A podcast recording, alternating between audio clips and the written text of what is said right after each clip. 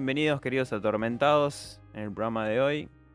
Espero que estén bien, buenas noches, buenos días, buenas tardes. No sé en qué horario nos van a escuchar, pero bueno. Bienvenidos de vuelta al Bazar de los Tormentos. Acá con Deidagon, ¿Cómo estás, Van? todo bien. Y acá, ¿Cómo bueno. estuvo tu semana? Bien, se podría decir que bien, rutinaria como siempre. Una puta mierda como todo Sí. el tiempo. Sí, sí, sí. Perfecto. Escúchame. Ah, y antes de avanzar, Sí. po- podemos recordarle a nuestros oyentes que nos sigan en las redes. Exacto. Instagram, el Exacto. Bazar de los Tormentos. Twitter, el Bazar de los Tormentos. Perfecto. La mierda de Facebook, el Bazar de los Tormentos. Ya estamos. La página web, que es El Bazar de los Tormentos. y Ah. eh, .com.ar, eh, recuerden. pueden escucharnos tanto en Spotify, Spotify, Teaser, Amazon Music, a- Apple Podcast estamos también, nos, nos Al traicionamos. al final pudimos, nos resignamos y decidimos eh, compartirles esta, esta maravillosa charla a la gente pudiente. también. ¿Y qué otra más? Ah, en Evox también, por supuesto. También recuerden darnos un me gusta, un co- comenten seguirnos. tanto en la en el Instagram, en la página de Facebook o en Twitter o lo mismo en Evox. Déjenos sus comentarios, sus impresiones de qué les parece el proyecto, qué cosas cambiarían, qué cosas tal vez eh, tendríamos que mejorar. ¿Qué tema les gustaría que hablemos también? Pueden En un sugerirnos en un futuro, enviarnos su- sus historias macabras también. Eso también, en esto, a ver, en cuanto tengamos, no sé, más o menos 10 historias, podemos sacar un especial en el que Claro que vamos sí. a leer sus eh, sucesos paranormales si quieren, o peculiares, misteriosos, para ofrecerles también eh, a quienes nos escuchan una visión distinta tal vez del terror. Sí, obviamente. Cualquier caso es bienvenido. Así que acá vamos a estar para leerlos con Daydagon. Y bueno, creo que, que ya aclaramos todo lo que es redes, ¿no? Sí, ahora, ¿cuál es el tema? Que ya igualmente ellos lo vieron en el título, Sí, obviamente. que nos reúne Sí, en, esta agradable noche, mañana o tarde. sí. Em, bueno, hoy vamos a hablar de, de la serie de Dahmer, el monstruo. Eh, Jeffrey Dahmer, el susodicho carnicero de Milwaukee. O o- Caníbal de Milwaukee. o Caníbal de Milwaukee. Eh, vamos a hablar de la serie que salió recientemente, que tuvimos el gusto de ver. ¿Vos la viste completa, Dave? La vi, no completa porque en realidad ya conozco el caso. Sí. No me interesó. Sí vi varios capítulos. Ujú. Habré dejado creo que en el antepenúltimo. Ah, bien, bien. Estabas ahí. Sí. Eh, bueno, yo la vi completa para dar un mayor análisis. De hecho, este, este programa va a diferir un poquito de los dos anteriores, porque si bien vamos a hablar de la serie, que es un producto artístico, ¿no? Eh, también vamos a hacer un paralelismo con el Jeffrey real, ¿no? Eh, acá Dave es especialista en asesinos. Ta- Tampoco eh, especialista, pero sí me gusta consumir todos los programas que sean Sí. referentes a asesinos en serie y esas cosas tan lindas y tan hermosas que uno puede llegar a encontrarse A en... encontrarse, sí. Cuando quieras, Dave, cerrame la ventana que están los mastines del viejo del bazar. Que Perfecto, perfecto. Están... hoy es una noche muy agradable. Estaría lindo dejar abierta la ventana, pero Cerbero está inquieto. sí, Cerbero está, está bastante hincha pelota. Bueno, ¿por dónde querés empezar con Dahmer? Bien, eh, ante todo, expresar que me gustó mucho la serie. eh, los 10 capítulos que las componen la pueden ver en Netflix para el que todavía no sepa. Seguramente que sí, igualmente, pero O no, o no. Hay gente que todavía vive dentro de un tupper.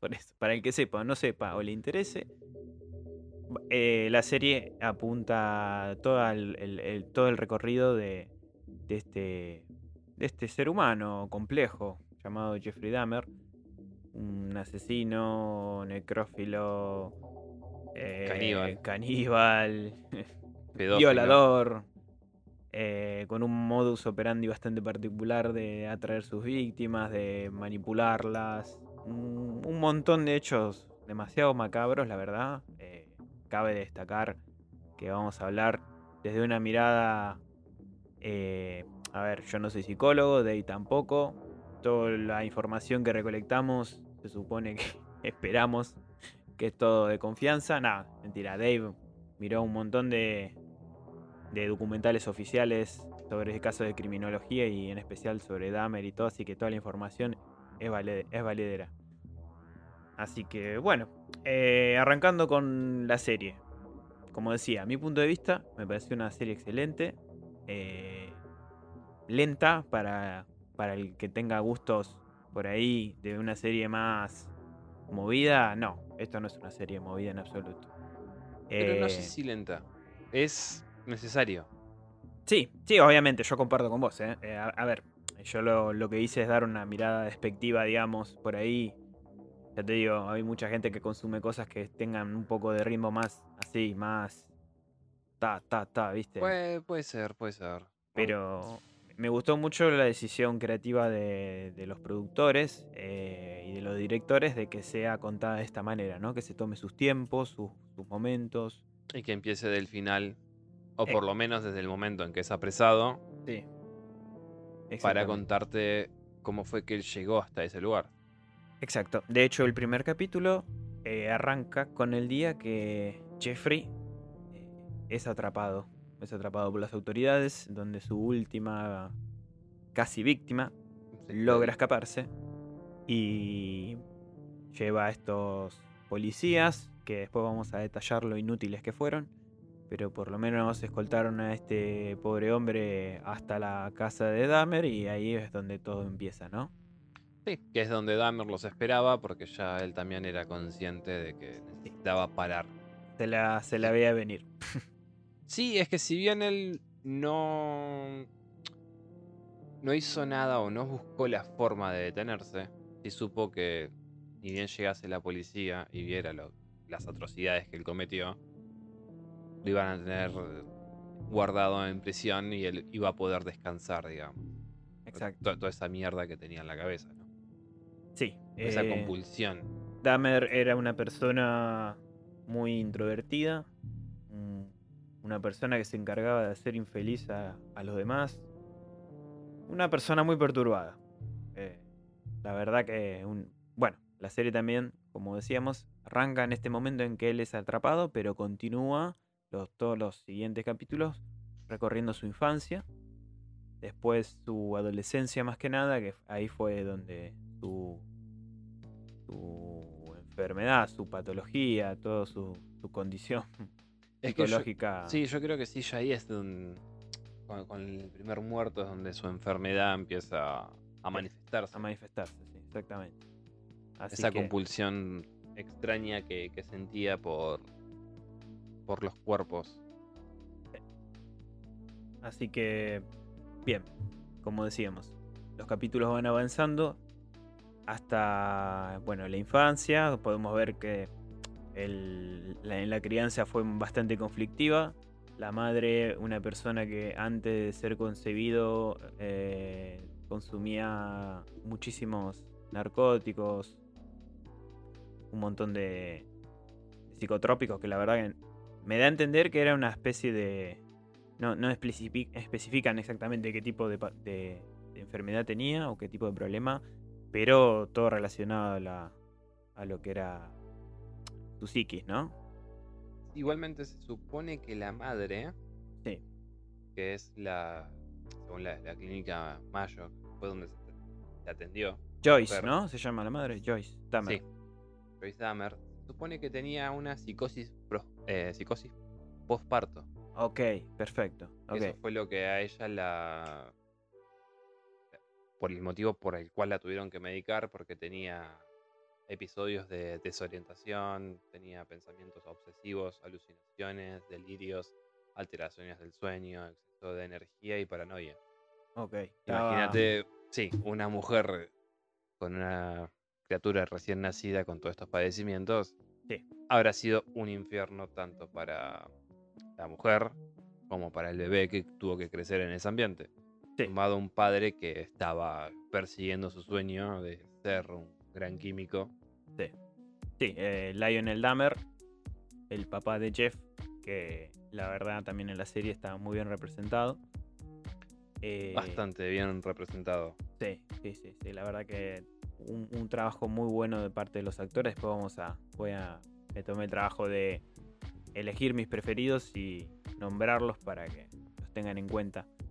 Em, bien, como decíamos, Jeff nace en este contexto, contexto traumático ya de- desde sus Desde el vamos. Sí, desde, el vamos vamos. de su concepción. Eh, bien, la madre, luego de todos esos problemas que, que ya sufría, además sufrió de, obviamente, depresión postparto. Sí. Cosa que también siguió influyendo en la psiquis de, de Dahmer a medida de que se- Porque se supone que si se tenía esos episodios de, de- de perderse o de paranoia, Sí. vaya a saber con qué tipo de, de, seres, alucinaciones tenía la, la mujer esta. No creo que haya... A ver, el, el, el tipo Dahmer siempre dijo que él no tuvo una infancia ni muy triste ni muy feliz. Tuvo una, una infancia normal, con momentos buenos y malos, altibajos, básicamente. con un padre ausente que Sí, sí, con el, el padre bastante ausente. Con el cual logró, por lo menos vemos en la serie, cualquier cosa vos me vas corrigiendo si, si la realidad es alternativa. Eh, en la serie el padre, eh, bueno, al ser una persona de medicina, era se especializaba en la taxidermia y se encuentra con el hijo a través de esta práctica, ¿no? Se encuentra a través de, de esa práctica. Es como que ahí forman un vínculo, porque antes de eso, como que el Dahmer chiquito no interaccionaba con nada. Recolectando animales que encontraban ya muertos. Claro, el padre vio que fue eso lo que le llamó la atención, creyendo tal vez que el hijo sentía un despertar eh, científico. Exacto. Decidió explicarle cómo funcionaba, porque tal vez él entendió como que la curiosidad del nene por saber cómo funcionan estas cosas, que creo que todos tuvimos una curiosidad por ver cómo Lógico. funciona un juguete, nada más que él tenía la curiosidad por ver cómo eran los cuerpos por dentro. En el Exacto. caso, animales en un principio. Sí, sí, en un principio, lógicamente. Eh, sus vísceras, su interior. eh, era algo que ya de chiquito le llamaba muchísimo la atención. Y bueno, después todo eso prosperó en un. en algo mucho más grave. Pero, En un demonio peor, sí. Sí. Pero. eh, bien. A través de esta práctica Sí, sí. con el padre se creó este vínculo. El padre siempre pensando que. A ver, ubiquémonos en espacio-tiempo. Eran los años 70, o sea, 60, 70. Eh, Dahmer nació en el 61.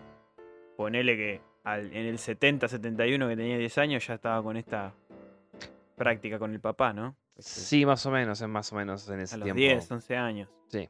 Cabe destacar. Sí, porque tam- antes de eso, eh, como te digo, no sentía ningún tipo de de interés por nada, básicamente.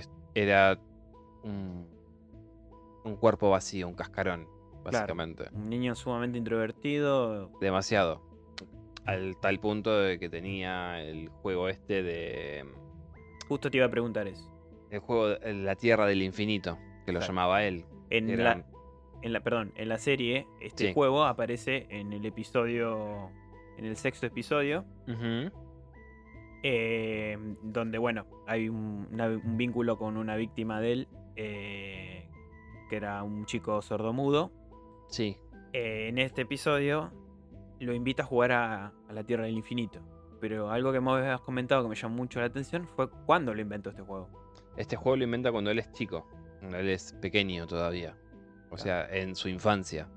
Y el juego básicamente, para el que no haya visto la serie y no, no entienda muy bien cómo funciona, se trata de unas figuras de, de palo marchando sobre un agujero negro. O sea, hace una espiral en una hoja, las pone a marchar y si una de estas figuras se toca con otra, terminan siendo destruidas. Un concepto bastante raro y peculiar para una criatura de 6, 7 años. Sí, la verdad que muy particular. Más allá de que el padre seguramente habrá tenido algún tipo de influencia al explicarle cómo funcionan las cosas dentro de un agujero negro.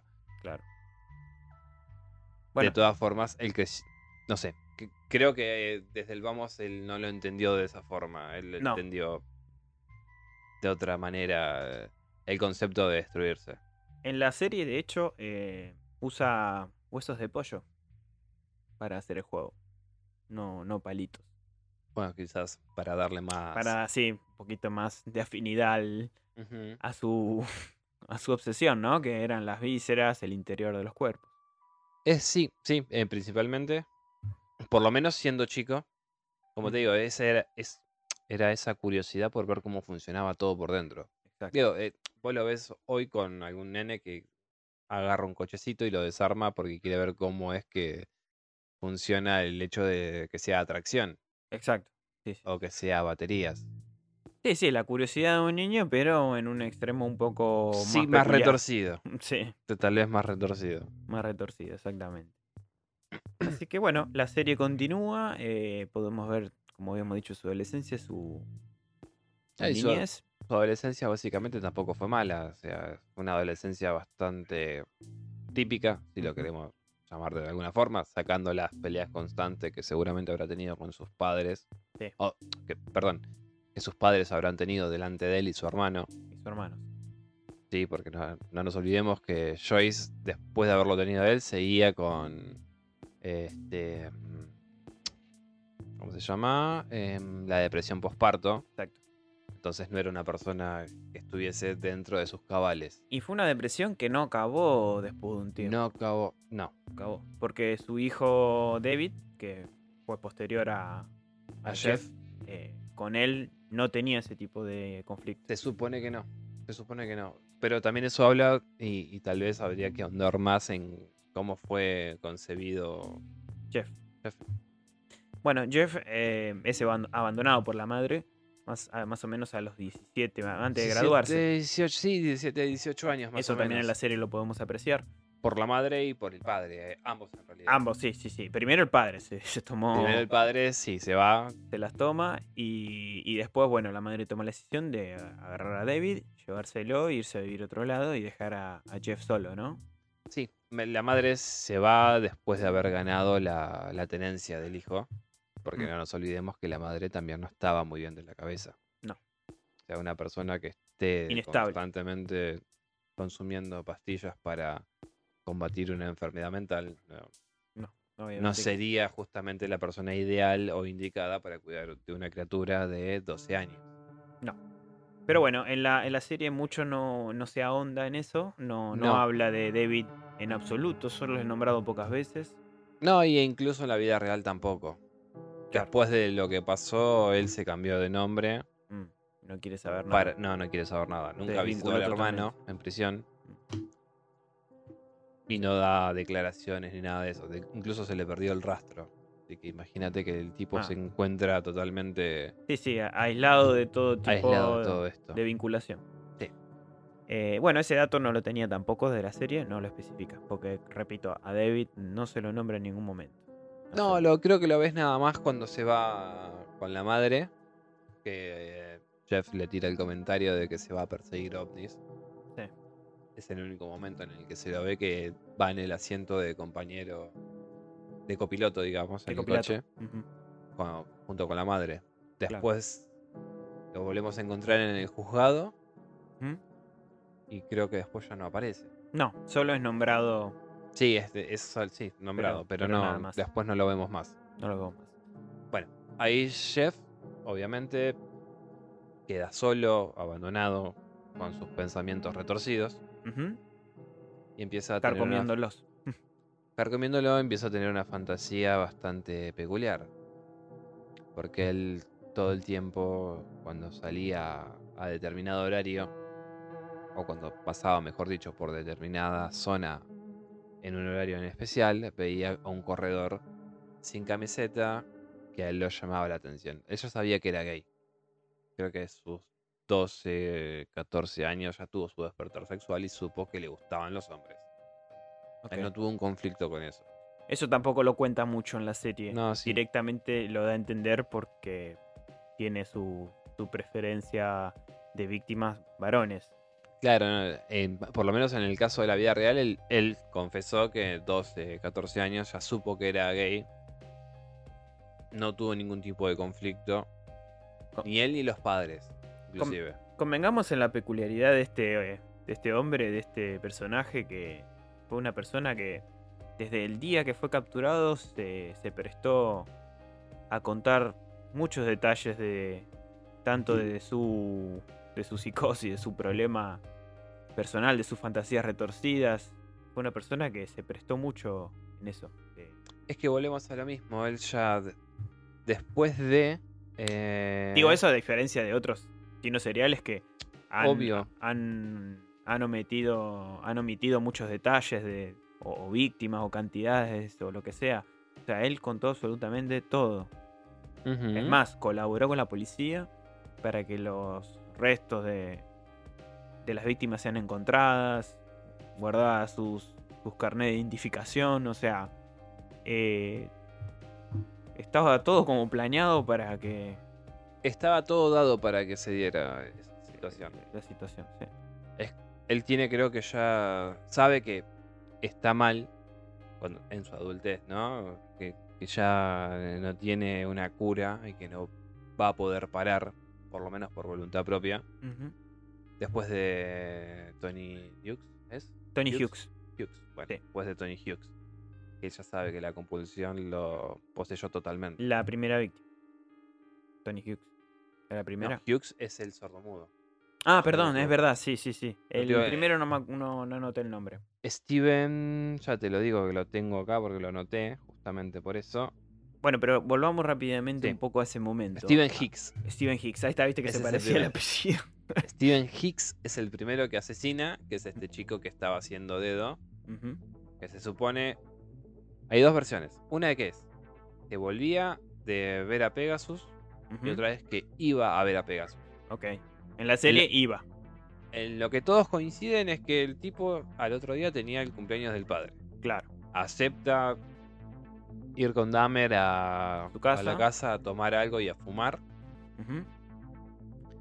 Y en determinado momento, después cuando el tipo se da cuenta de que se está haciendo tarde y que él va en consecuencia a eh, Sí. atrasarse en, en la llegada tanto al concierto como a su casa, eh, le dice, bueno, me tengo que ir. Dahmer vuelve a tener un, eh, un episodio o un arranque de locura, si queremos, por el hecho de sentirse que lo van a abandonar. Ah, ok. Él cuando los padres se divorcian y se van, El abandono es permanente. claro, él siente un- le queda un vacío bastante grande en... No pudo llenar nunca en No, el resto no, no de su lo pudo vida. llenar. Básicamente vivió borracho. Yo supongo que también uno para aplacar los deseos o las fantasías que tenía ta- tan raras Y dos, también para el hecho del vacío sentimental que habrá tenido él cuando sus padres se fueron, sin importarle básicamente eh, él, porque la pelea venía por su hermano, quien se iba a hacer cargo de, de David. Exacto. Bueno, aprovechando este, este tema que estamos tocando, eh, aprovecho de enumerar las, lo que le diagnosticaron. Dale. Fue revisado por más de 17 especialistas en el momento de su captura y en la estadía en la prisión. Em, eh, era obsesivo compulsivo. Eh, tenía trastorno límite de personalidad, trastorno esquizotípico de la personalidad y trastorno psicótico. ¿Querés Eh, explicarnos un poco más o menos de eso?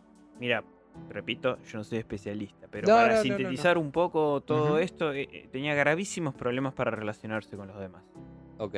Y además sufría de esplactofobia, que era esta... esp- Esplactofobia no, perdón. Es- esplactofilia. Lactofilia. ¿Y eso qué sería? ¿Qué, cuál, cuál Eh, sería esa parafilia? La, la atracción a las vísceras. Una, o- Ok. O, sea, relacionado con el placer sexual, además. Claro, sí, sí, sí, sí. sí, sí. Bueno, eso entraría entonces en... Iba a decir en juego, pero no es en juego. No, eh, te- entraría un poco con, con lo que decíamos, hablábamos antes sobre su interés de chiquito que nació a través de ahí. Este Claro. tema con las vísceras, con el interior de los Lo- cuerpos, ya empezó de ahí y aparentemente era esta afección. Lo, lo peculiar es cómo relacionó una esto, esta cosa de los músculos con el sexo. Y la verdad que No sé qué tendríamos que clase especializarnos. interruptor tuvo en la cabeza que le dijo esto te tiene que excitar. Porque justamente esto ya es cuando pierde, ¿no? Totalmente la, la chaveta. Sí, Él empieza a, a masturbarse y a hacer esas cosas eh, cuando prueba por primera vez eh, la carne. exacto. O sea, como que era el siguiente nivel de él, ya no le, le alcanzaba con desmembrar a, a las víctimas. Ahora necesitaba más y el siguiente nivel que encontró fue volverse caníbal. Exacto. Que Sí. bastante peculiar porque él se comía por lo menos parte de los corazones para de esa forma simbólica, supongamos, digamos, Sí, llevar la persona con él. llevar a, las víctimas con él, o sea que no lo iban a Abandonar. abandonar más. Tu principal preocupación era no ser abandonado. Era justamente no ser abandonado. Que entra en juego otra vez el mismo trauma que habrá tenido cuando los padres se separaron y le chuparon un huevo a él. Sí, sí, sí, prácticamente ese, des- ese desamor, ese desinterés emocional hacia él que Por la madre tal vez se entiende. Porque una persona que no está en sus cabales en sus cabales se puede llegar a entender que lo haga. no El- se justifica, pero había No un motivo No, no, no se justifica. psicológico. Sin embargo, es más entendible tal vez que el padre Sí, el padre que por ahí también con una visión y con una crianza de esa, de esa época que es totalmente opuesta a la que tenemos ahora por ahí. Obviamente que sí, es, es inútil eh, Era- analizarlo con la cabeza que hoy tenemos. Una Es crianza inútil. y o sea, se, se- se Sí, sí, no, los concentraba en el hijos, mismo. y- los hijos eran de la madre y la madre tenía que velar y, hacer sí. todo por los hijos. Los problemas que tenían los hijos eran problemas de la madre, ¿no? De Que eso igualmente la serie se encarga de hacerlo ver. Sí, sí, sí. y eso es otra cosa que me gusta de la serie, de la serie, la, la sutileza con, con el que maneja las cosas. No, yo en ningún momento sentí un momento exagerado dentro de la serie. No, no. No, que yo. Ni forzado tampoco. O sea, todo tenía. No sé si es un trabajo también de los actores que son muy buenos, pero. eh, pero bueno, me imagino que de guion y de producción también. Todo tiene algo que ver, pero. Sí, seguramente. que sí. muy, muy bien encarado todo porque yo sentí eso. No, no, no sentí echarle la culpa a nadie por lo que era Jeff. No, porque, el a ver, si hay alguien. eh, si hay a una persona que echarle la culpa es a él. Por eso. Y tampoco empaticé con él. O sea, No. yo lo que sí me di cuenta es que era una persona, porque es lo que te demuestra la serie. Él, al fin y al cabo, era una persona. E- Era una persona que necesitaba ayuda. enfermo, retorcida, y que debido a todo el contexto, podemos decir, cultural, Cultural y social. y sí. social nunca fue, eh, o sea, siempre zafó. Una persona con una suerte, si se le puede llamar suerte, inmensa, porque reiteradas veces, ahora vamos a contarlo mejor, pudo haber sido capturado, pero zafó un montón de veces. ¿O es suerte o es una ironía de, de- de Sí. lo que sea que go- nos gobierna de la a sociedad. nosotros? De la ¿Eh? sociedad. De la sociedad. No, no, no, sí, pero más allá de la sociedad, porque es como una ironía, no sé, querés llamarlo Dios, querés llamarlo destino, querés llamarlo universo, Sistema. querés llamarlo como lo quieras llamar, es como una ir- ironía, porque bien decías que en momentos para atraparlos hubieron miles, y sin embargo, por una razón u otra, pudo zafar. Un tipo que llevaba el cuerpo de su primera víctima desmembrada en el coche, totalmente borracho. Un policía que, no sé, tal vez al verlo tan joven dijo, no te voy a, r-", como le dice en la serie, creo que le tiraba alguna boludez como no te Sí, quiero. como que no le voy a arruinar la vida. Claro. Metiéndote en la cárcel, tenés 17 años, sos joven.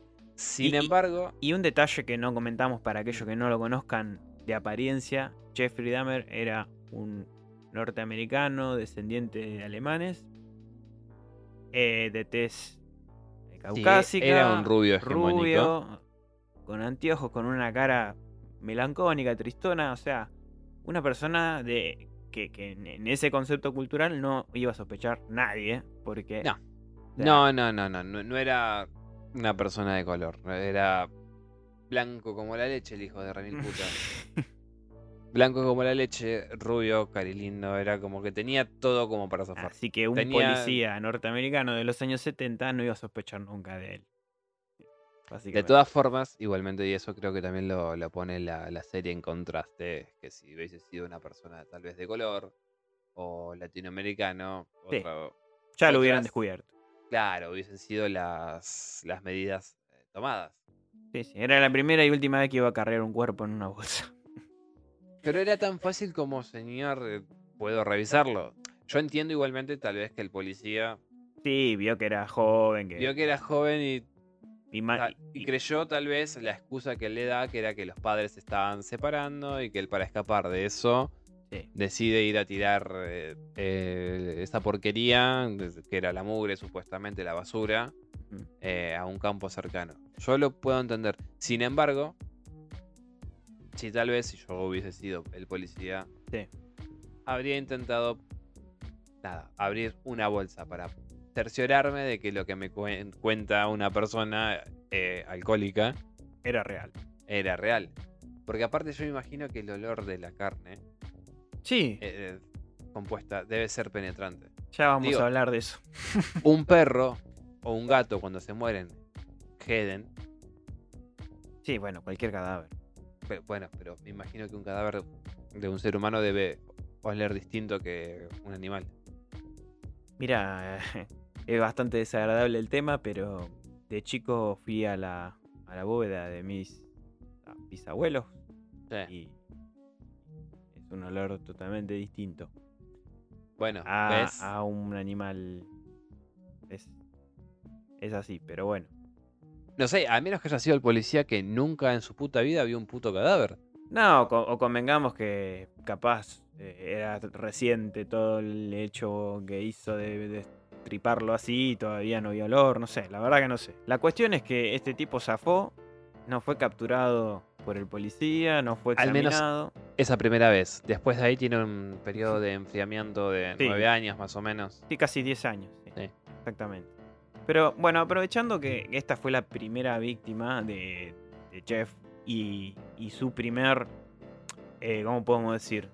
Su primer... cu- Cuando dejó de, dejó explayar todos esos sentimientos y todas esas emociones horribles que, que lo empujó a hacer esos actos, ayudados por el alcohol, que también era un motor bastante... Ah, el el motor de, de él igualmente era justamente el hecho de que lo abandonasen. El alcohol él lo utilizaba para darse valor. Claro, para animarse a, a los para actos. animarse a, claro. Porque el sobrio, se supone que sobrio nunca hizo nada. Claro. Bueno, aprovechando eso, eh, voy a, mm, a nombrar. Eh, bueno, yo sobre la serie cuando la vi no, n- decidí no mirar nada sobre el tema. O sea, solamente vi el video de un conocido mío italiano que eh, le tengo mucho aprecio, que se llama Es- Flavio Troisi, que es un, un ghostwriter, un escritor fantasma. O, bueno, ahora ya presentó su primera novela en Italia, pero eh, bueno, este, este hombre dio su, su opinión de la serie Eso como una review. hizo como una review bastante sutil porque no, no, no da spoilers ni nada, pero me interesó mucho su relación con un libro Sí. De un... eh, de- bueno, que el autor es un psiquiatra forense llamado Richard Simon. Ok. No tengo Y- idea quién es, pero. No, es bueno, es un psiquiatra forense norteamericano que escribió el libro Los hombres malos hacen lo que los hombres buenos sueñan. Ok, interesante nombre para un libro. Un título muy interesante. Y voy a leerte básicamente lo que sería la sinopsis. Va, Ok. les, voy, les voy a leer a los oyentes. Eh, también. Y dice: El género humano posee un lado oscuro. Y su existencia no debería constituir una sorpresa para aquellos que se consideran a sí mismos buenas personas. Nos atemoriza y sin embargo nos fascina el lado oscuro, porque está presente en todos nosotros. ¿Quién no ha sentido el deseo o la necesidad de hacer algo ilícito? Si pudiésemos presionar un botón y eliminar a nuestros enemigos con impunidad, ¿cuántos de nosotros nos resistiríamos? En este libro pretendo esclarecer una falacia básica, que la destrucción y la violencia residen únicamente en los actos de las mujeres y los hombres malos. y no en los pensamientos de las personas buenas. En, el análisis de este libro, de las historias más escalofriantes de criminales, se verifica la tesis de que todos somos seres humanos capaces de un gran espectro de conductas, y por diversas razones, la mayoría podemos manejar el destino de nuestro lado oscuro, sádico destructivo. Ok, interesante fragmento o, o cita, si querés llamarlo, porque tiene su parte de razón en lo que plantea eh, este Todos. forense. Todos en, en algún momento de nuestras vidas, Sí, en ¿Adulta? algún determinado momento, ni siquiera adulta. no, o no, sea, iba a decir justamente adulta no. O, o adolescente también, que es donde Sí, sí. por ahí nos ahondamos en otras emociones, tuvimos pésimos sentimientos. Sí, o uno oscuros. pudo llegar a desearle la muerte a más de una persona. Claro que sí, dependiendo obviamente de la historia de cada uno, pero De- sí, ni siquiera. Eh, Yo creo que en un arranque de, de rabia, de enojo, uno puede decir cosas que tal vez no sienta o puede exteriorizar pensamientos no tan sí, agradables positivos. Sí. o nocivos, si querés, para con un tercero. Exacto. Entonces no, no veo que esté tan errado este forense en No. lo que plantea y lo que dice. Me interesó mucho, el libro no lo leí, me interesaría leerlo. eh, está en Amazon para el que le interese. eh, no sé el precio, pero bueno, chequéenlo. Si lo quieren leer, la verdad que si está físico, creo que lo busqué, pero por lo menos acá en ¿Querés decir Argentina. otra vez el nombre? Sí, los hombres malos hacen lo que los hombres buenos sueñan. De Richard Simon. Richard y Latina Simon. O Simon, como quieran. Sí, yo creo que más sería más Simons, pero Sí. bueno. siendo anglo- anglosajón. Eh, así que, nada, yo, a ver, en, en este, en este- en el video de este escritor, él lo explica un poquito más.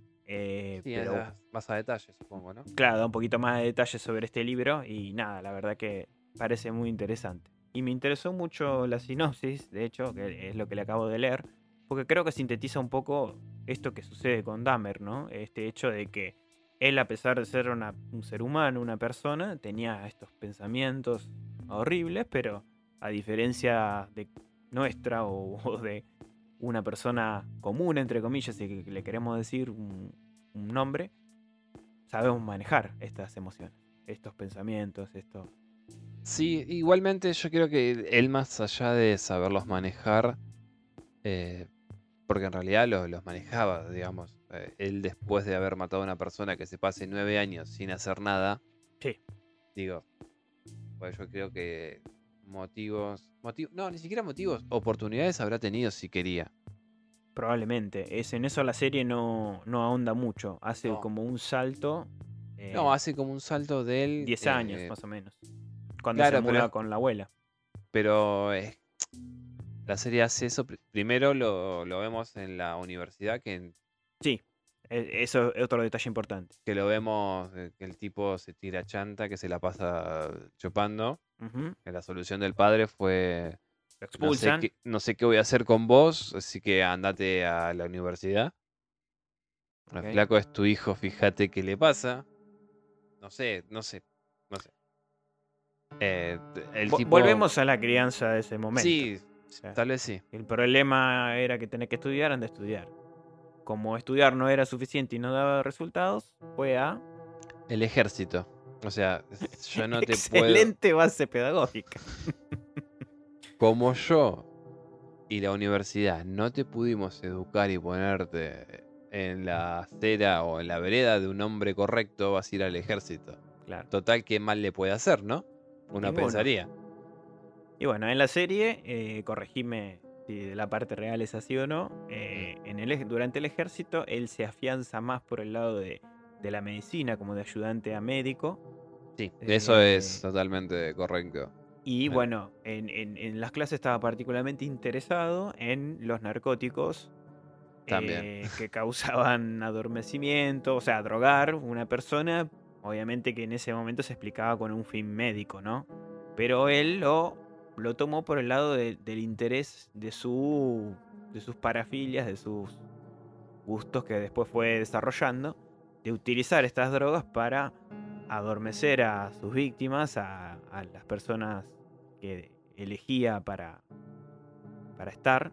Y, y bueno, Yo igualmente dudaría de, de la palabra eh, elegir, aunque bueno, puede ser también que sí, porque no es que mataba eh, indiscriminadamente eh, personas, sino que en cada una de sus víctimas veía una parte del cuerpo que él quería poseer, que necesitaba poseer. Claro. Bueno, en la serie, eh, algo que me habías comentado la otra vez, de hecho, es que en la serie lo vemos por ahí como canchero, como seductor. Claro, y él no. Y, y en cambio, en, en el- en la parte real de este.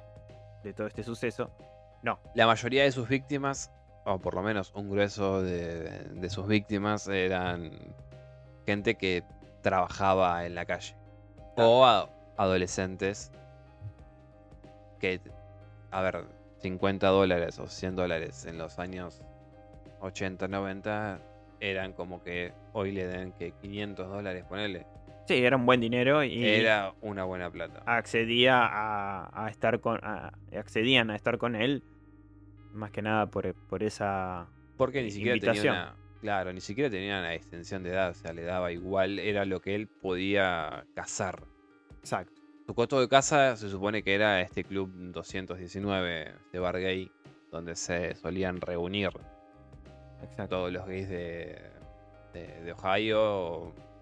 No, De Milwaukee. Milwaukee. Milwaukee. Eh, bueno, de hecho, eh, sus. A ver, como decía, eh, la serie nos transporta directamente cuando él fue a vivir con la abuela, porque después de volver del ejército, el padre otra vez no lo puede enderezar y dice: Bueno, ya como no puedo, sos un problema que yo no puedo manejar, te doy una pata en el culo y se llevó lo de, la, que- de mi mamá, lo de- a tu abuela, Eh, que a ver si Inclusive él. una solución. E- En el caso real, digamos, él cuando lo dan de baja del ejército, Sí. que, que es peculiar la forma en que lo dan de baja, porque él antes de que lo, lo, lo den de baja, justamente, y perdón Sí. por repetirme, Sí. em, tuvo por lo menos, por lo menos, hasta donde se sabe, dos denuncias de compañeros por violación, Claro. que se supone que lo violaron. ¿Acoso o violación directa? Violación directamente. Por lo menos Bueno. eh, en el año 2010 se habló justamente de eso, que mucha gente lo descarta porque dicen por qué no denunció en su momento. Eso es totalmente estúpido, pero bueno. Porque contextualicemos un poco. En los años 80, si No, querés, años 80 y es el ejército. Por eso, en el ejército, años 80, la cultura de el ser un hombre, etcétera, etcétera, que no podés ser violado, no, podés- no te puede pasar nada como hombre de ese tipo. ¿Qué, qué- ¿Cómo socialmente vamos a pensar que una persona va a contar eso? eh, así nomás. No, es un proceso, es algo que cuesta. A, a- a la persona del sexo que sea una violación cuesta, es algo gravísimo. El primer tipo que lo denuncia se llama Billy Joe Capshaw de. Arkansas. Sí, Dio aparentemente entre 8 y 10 violaciones por parte de Dahmer. ah, terrible. y no habló hasta después de haberse jubilado del ejército. Claro. Y Preston Davis también era otro oficial mucho más joven que Dahmer. También eh, este último lo, vio- lo drogó para posteriormente violarlo en un vehículo blindado. Ok. Bueno, eh, de hecho en la serie se puede ver que tiene este modus operandi, ¿no? En medio de, de decir querés tomar algo a un compañero, eh, lo Sí, lleva al cuarto de y hecho hay prepara uno- la droga. Claro, hay uno que vaso. sí. Hay uno que se supone, o por lo menos te dejan ahí entrever, que pasa algo. Abusa de, de él, obviamente. Bueno, eh, esto se supone que es real. Que por lo menos dos personas fueron víctimas de él dentro del ejército. Ahora, a él lo dan de baja porque se la pasaba borracho. Después de un momento ya empezó a caer de otra vez en el alcohol. Eh, entonces, lo dan de baja. Obviamente, cuando lo- vos te dan de baja, al parecer en el ejército te pagan una guita. Sí, te él se- se deliró toda esa plata. Y una vez que tocó fondo, que ya no tenía dónde vivir porque el, el departamento que él alquilaba lo terminan rajando porque no puede pagarlo. Sí. se da cuenta que para vivir en la calle no le da. Y ahí es cuando acude a papá Dahmer para que lo ayude. Y papá Dahmer lo que dice, ok, vos sos mi problema, pero ahora vas a ser el problema de alguien más. Vamos con la abuelita, para que ella te reforme. Exacto. Si pudo hacer un hombre de mí. ¿Cómo no lo va a hacer de vos? Claro, exactamente. O sea, me cansé de que seas mi problema, vas a ser el problema de alguien más. Bien, y en la serie acá podemos, a- a- podemos ver, podemos apreciar que él efectivamente va a vivir a lo de la pobre abuelita. Sí, que es- ahí también tiene como un periodo de enfriamiento también. Sí, un periodo... Sigue, o por lo menos sigue con su periodo de enfriamiento. Sí, convengamos que, por lo menos por lo que se ve en la serie, tardó un poco en, en, en acostumbrarse a, a la idea de vivir ahí con la abuela, de estar con ella, como que todo empieza, te muestran en la serie con un maniquí que se roba de una tienda, que no sé si ese hecho es real o no. Ese hecho es real y se lo, se lo roba justamente por esto que te decía, esta fascinación extraña que él sentía por lo que eran los pectorales o, o los mototardados como estos que pasan. Auspicia moto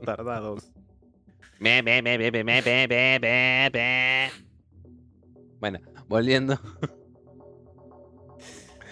Eh, Él siente como una fascinación por los cuerpos humanos. Claro.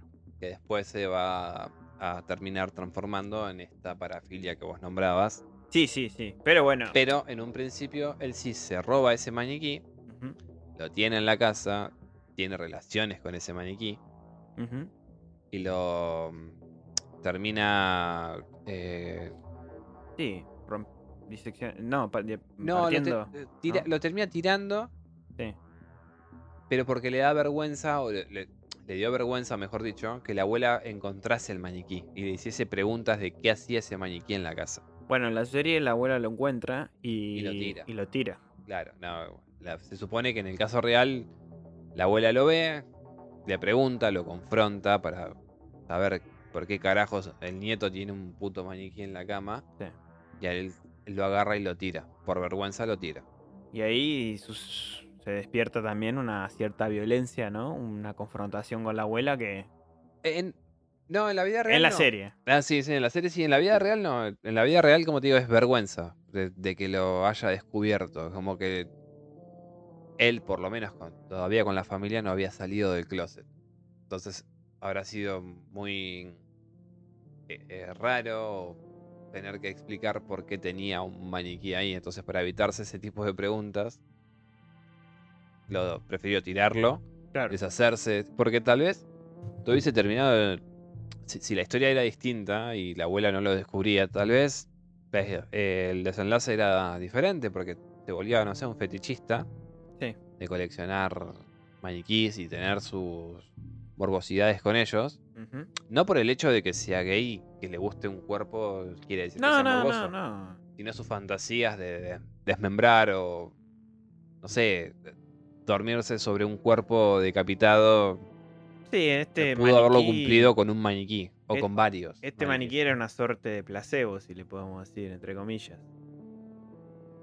Yo o creo que, un ensayo. Yo creo que en que realidad lo- le, le habrá recordado a eh, Stephen Hicks, el La primera cuerpo, víctima. claro, la primera víctima. Y creo que de ahí ya es cuando se empieza a degenerar. Sí. Cuando él ya va a perder el control. Exacto. Nuevamente. Porque a partir de este suceso en la serie es cuando él después ya arranca su prontuario de, de víctimas. Eh, comienza. Creo que. ¿Cuántas víctimas mató en lo de la abuela? Eh, ya te digo bien. Creo que tres, ¿no? En total, eh, en toda su. Creo que son cuatro. Cuatro. Bueno, en total son 17 las víctimas Cuatro, sí, son cuatro. Cuatro víctimas en la casa de la abuela. y el resto en su departamento. No, perdón, tres, tenías razón, tres. Sí, ah, son tres. tres. Steve Tuomi, que ni siquiera lo mató. Bueno, sí, a ver, lo matan. Este es el que mata en el hotel Embassador. Ajá, sí, sí. que ese sí. es el que especul- es extraño este, este- esta muerte porque él no se acuerda de nada.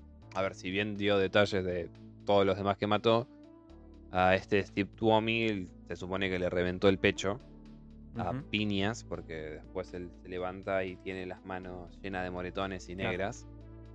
Y el tipo está ensangrentado, con el pecho hundido y a punto o, o- o casi de entrar en rigor, monti- rigor mortis. Ok. Así que él no se acuerda de nada, por lo menos eso es lo que adució en su momento y se lo, los especialistas se lo creyeron porque siguió detalles de los otros hechos, ¿por qué no darlos de este? Claro, en la serie te muestran así como. Como que él. Como que se empastilla, como que claro, se él confunde de se trago. confunde de. Él prepara unos tragos, un roncol ahí en el hotel con, con este hombre. Que obviamente estaba, Se supone era que- todo consensuado. Sí, sí, sí, con este sí. se estaban. Era, creo que era modelo, una boleza así, Claro, entonces no modelo. pareció tan raro que le quisieran pagar por eso. De ahí, del- de, de la discoteca donde estaban, se van a este hotel.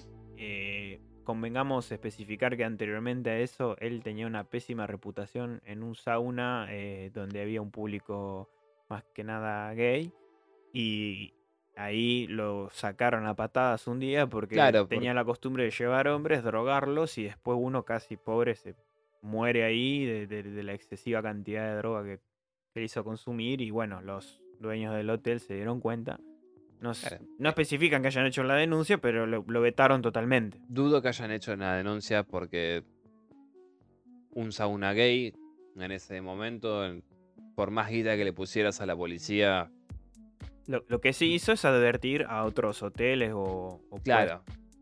La- Lástima que no llegó hasta el bar 219. Exacto. Ah, El, el dueño de este sauna ad- advirtió a todos los otros lugares donde se podía ir de, la comunidad gay, eh, los- les advirtió y lo vetaron a él. Entonces, por eso, con esta víctima se va a este hotel.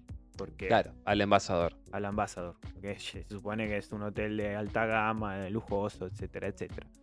Bueno. Eh, A a esta víctima la, la revienta, se despierta, se da cuenta de lo que hizo, decide ir a buscar una maleta porque sabe que está mal. Por eso te digo, o sea, él, él era consciente en todo momento de que lo que hacía estaba mal. Sí. Entonces va a comprar la maleta más grande que consigue. Por- afortunadamente todavía el cuerpo de Steve Buscemi no había entrado en el rigor mortis, por lo tanto pudo acomodarlo dentro de la maleta y salir. A todo esto igualmente había puesto en la puerta el cartelito de no molestar. Claro, sí. Hasta esta suerte tuvo de que ninguna eh, Persona que vaya a limpiar, nada. Llama de llaves ni lo que fuese entró en la habitación y se encontró con el cuerpo. Ahora, lo raro, lo, lo que yo me pregunto es, la gente del hotel, ¿no le pareció llamativo que salió una persona del hotel cuando entraron dos? Porque yo creo que un registro de esos deben eh, de existir. Sí, pero si todo lo sacó a nombre de él. De Dahmer, de. Dahmer, claro. El hecho de que. O sea, la pieza, ponerle que la alquiló él a su nombre, Claro. él pagó. Mm. Y en ese momento no es como ahora que hay registros digitales o lo que sí. sea. O sea, le habrán pedido la identificación, ponerle que el carnet de conducir, que también te, es válido como documento. Sí. Él pagó una noche y ya está. No, no es que se iban a estar fijando si salía o no. No, no me acuerdo en qué año pasó que un tipo hizo lo mismo. Mm, Se llevó una mujer a un hotel, Mm, sí, la descuartizó. la no descuartizó y sí. se la llevó en una valija y nadie se enteró. Porque la realidad es que en un hotel circulan Sí, sí, sí, sí. miles de personas por Dios, Eh, cienes. en- de Entiendo que por- sí, entiendo. Pero igualmente él pagó, creo que dos noches la habitación. Bueno, pero no había cámaras en ese momento. no, no, si había, había en lugares específicos. No, No, es la- pero también, a ver, si supongamos que él eh, alquiló la habitación a su nombre, ¿sí? Utilizó su nombre real. Mm, Ahora, cuando van a hacer el cambio de sábanas. y Sí, yo también me pregunté eso, pero se habrá ¿Ves llevado la- las, sábanas. ¿Ves la cantidad? Bueno, pero el colchón también queda manchado. O sea, No sé. vos ves una cantidad ingente de sangre. Digo, mínimamente te llama la atención. Es un, es una- un buen misterio ese. A ver, que igualmente Dahmer era meticuloso porque la parte que a él más le gustaba, además de hacerse una paja sobre los cuerpos muertos y desmembrados, o con las cabezas, Hermoso dato. sí, innecesario tal vez, puede ser, pero a- además de, de- de eso, lo que él tenía la fascinación y donde entraba en su, su trance era limpiando. Claro. Yo dudo que al despertarse y encontrarse con un cuerpo así tuviese tiempo o la mente tan fría de decir, ok, voy a comprar esto, lo meto y limpio. Claro. dudo, no sé. Me gustaría saber qué pasó con eso. Mira, lo- Es un detalle que no, no vi que salga a ningún lado. vamos a espe- especular que habrá dado vuelta el colchón. Y después, Claro, cuando el- todo esto salió a la luz, nadie del hotel le habrá querido decir nada. No sé si habrán ido las autoridades de la policía a investigar, porque todo esto se descubrió recién cuando Jeff se Sí, sí, entregó son como va, 20. o, lo, o lo capturaron en el 91, que él se guardaba las, los carnet de identidad de, los, de las víctimas y ahí se habrán, habrán dicho vamos a investigar, vamos a buscarle los restos. Sí, porque- habrán pasado como 10, 20 años. por eso, o sea, De todas formas, igualmente me parece inverosímil que en Capaz que por mala, por mala reputación al hotel habrán puesto plata arriba y hubo silencio en eso y nadie lo reclamó. O los parientes de este pobre tipo, nadie lo. No sé, me, me, me sigue... Y, y- y hoy me doy cuenta, o sea, Sí, charlándolo que. que con Misterio. eso no, no pasó nada. Y en los hoteles pasan cosas raras, ¿no? Sí, sí, sí. Obvio, pe- pero sí me llama la atención y es como una boludez. Nada. eso.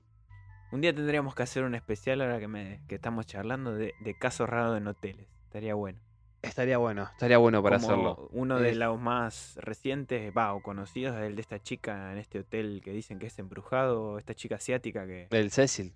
es Cecil, que la Sí. encontraron en un En tanque, de, agua de agua. ahí, pobre Sí. mujer, y las filmaciones que parece que algo las echaba. Bueno, pero también se supone que la chica era, creo que esto, esquizofrénica o una cosa así. Entonces venía. Bueno, pero más allá de eso, encontrarla en un tanque así fue. Sí, sí, cosa- no. Lo, lo peculiar de esto es que la, la chica tuvo ac- acceso a la terraza que se supone que estaba cerrada con llave Por eso. y, y había Y- acá, eh, acá sí hay cámaras por todos lados. y cayó, digamos, cayó en el tanque, Mm, pero alguien tuvo que haberle cerrado la, La puerta. la, la compuerta. claro. Eh, Eso sí me parece raro. No sé. Bueno, Es- no, no nos vayamos de tema. Peculiar. Lo dejamos ahí. Si los oyentes quieren aportar y les interesa que algún día hablemos de este tema de los hoteles, escríbanos. Aprovechamos meter chivo ahí. Ok, entonces tenemos a Steve Tuomi. Que después de, de meterlo en la maleta, de subirlo en un taxi, que hasta incluso el taxista hace un chiste como, Llevas pesada la un- maleta. claro, llevas un hombre muerto acá. Típica es. En la serie no muestran eso. No. Eh, Se lo lleva a la casa de la abuelita y en el sótano empieza a trabajar con él. Lo empieza a desmembrar, le corta la cabeza, y creo que si no me equivoco también la, la yota. Y se la queda de recuerdo y empieza a hacer sus fechorías. Que ahí sí, lo rebana, lo, lo corta, lo hace polvo, o los huesos de, de, de- de- de este Steve Tuomi. La carne la pone en bolsas de residuos, la tira, los hace hueso y los tiras por el inodoro. Sí, la, la abuela, de hecho, en la serie habla del mal olor que empieza a venir del, del sótano, ¿no? Claro. Eh, eh, por lo menos en lo que es el caso real no se hace mención a eso. Supongo que sí igualmente. Digo, Y yo creo que sí, porque en un Volvemos a lo sótano de mismo. una casa antigua, trabajando con cadáveres y eso, en algún momento lo tenés que sentir. el cu- un cuerpo en descomposición debe... El hedor debe ser impresionante. Exacto, eh, el hedor debe ser peculiar. Digo, y Y ahí vamos a llegar a esa parte de, los hedores, falta poco.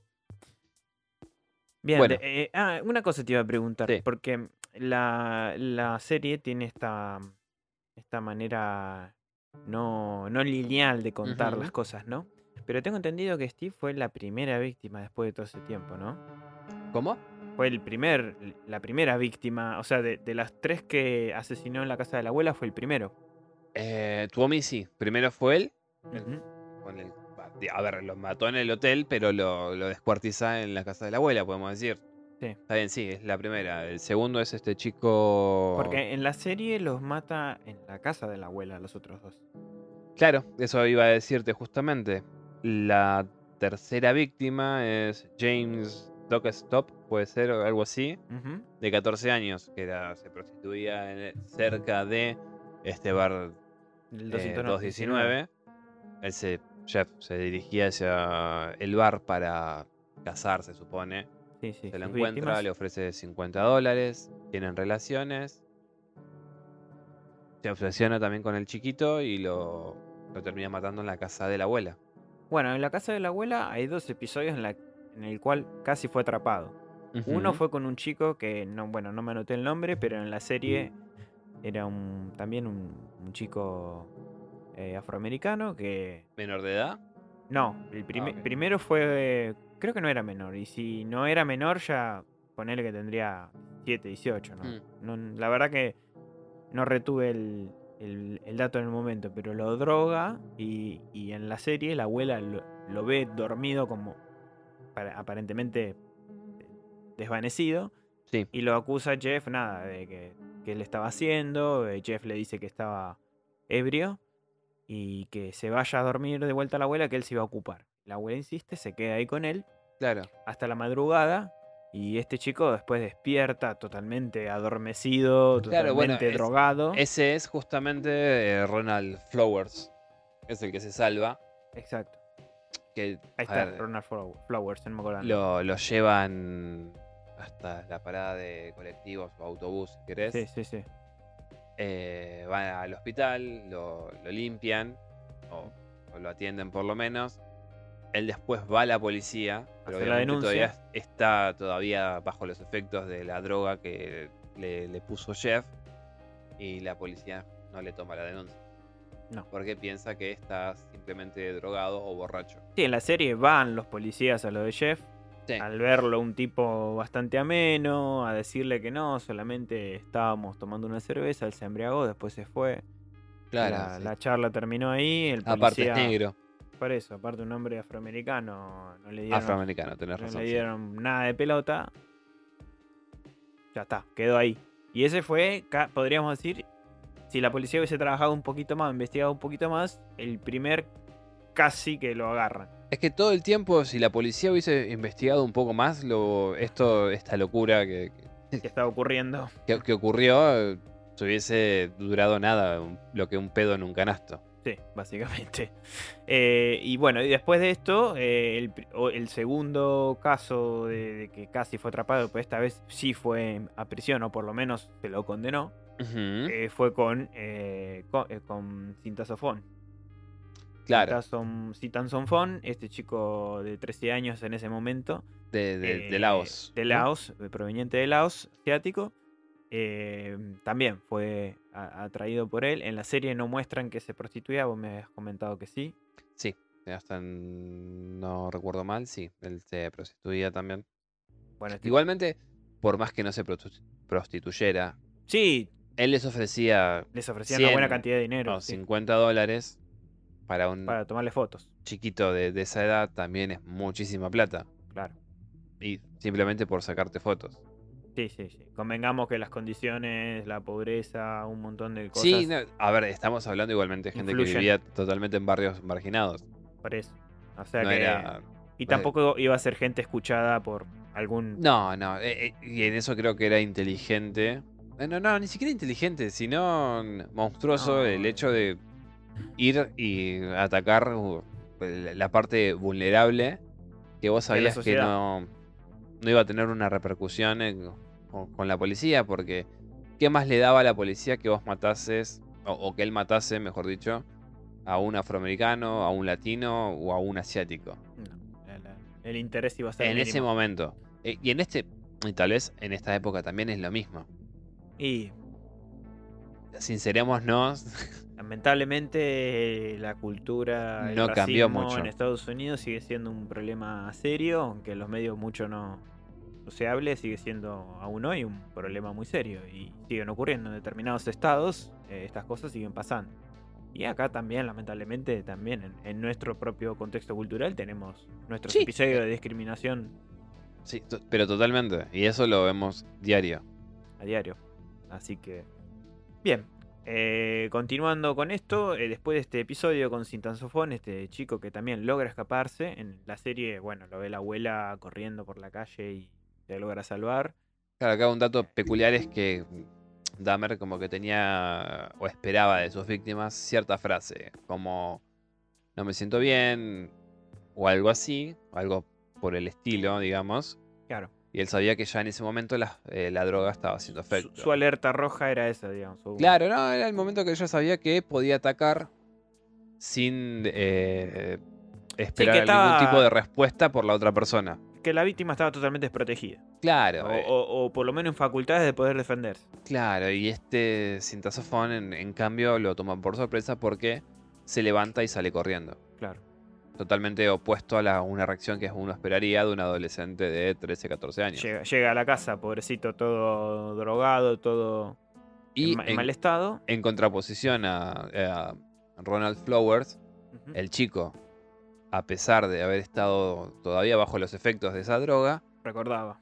recordaba dónde vivía Dahmer y van junto con la policía hasta el lugar y es donde lo, eh, lo llevan preso. Exacto. Bueno.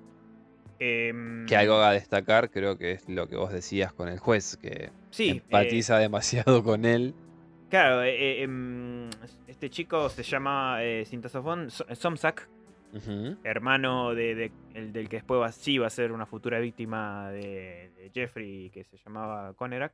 Sí, sí, en una ironía del destino, es como no pude con tu hermano mayor. Bueno, esto, eh, pasó en el 88, tres años Sí. antes de, de que el hermano fuera víctima de Jeff. Em, fue acusado por violencia sexual Jeffrey en ese momento. Sí. Jeff Dahmer fue, fue acusado. Solamente pasó una semana en la cárcel. Eso investigué. Solo pasó una semana en la cárcel. Y logró salir bajo fianza. Lo, Claro, lo condenaron a un año de prisión y cinco. Y, y, y cinco, no sé, no me acuerdo. Ah, no. Y bajo libertad condicional, perdón. Y después ocurrió Pero- lo que ocurrió. Se supone que la primera condena no era más tiempo, no eran como 8 años. Una cosa así. Tengo entendida que era un año. Después, bueno, en la serie te, te muestran que no lo averigüé, pero el juez termina como no darle importancia a esta familia asiática que está padeciendo, sufriendo por lo que le ocurrió al, al Claro, hijo. no. Pará, este, sí. Si no me equivoco, si no me equivoco, ¿eh? pueden corregirme y se los agradezco que lo hagan. La condena real de él, en un principio, la que se propuso, era de 8 años. ¿Sí? Ah. Por el hecho de em, intentar violar a un menor de edad. Claro. ¿sí? Porque en un principio él dice que no hizo nada, que no pasó nada raro. Después se, co- después se termina comprobando que sí. Los abogados de Dahmer le dicen, mira, te conviene más aceptar el cargo de culpabilidad y no seguir negándolo porque las consecuencias pueden llegar a ser peores. Entonces, en un principio se le dan, creo que si no estoy mal, entre 5 y 8 años, una cosa así. Em, Y después se de redujo a un año. Se reduce a un año, de los cuales pasará menos de un año en, en la cárcel porque tiempo después le manda una carta al juez solicitando la revisión de su caso y este juez le otorga la libertad condicional.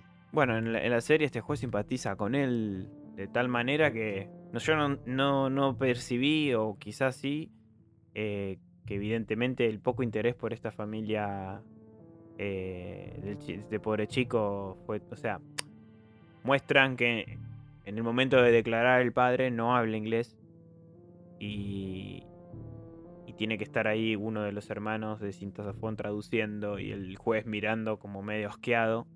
Sí, como que se cansa de la situación y dice, bueno, yo te veo como que...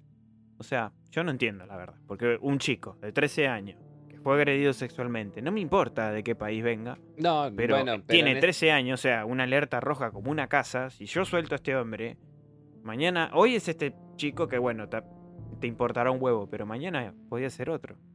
Pero no importa, era un inmigrante, no era un ciudadano como tal estadounidense.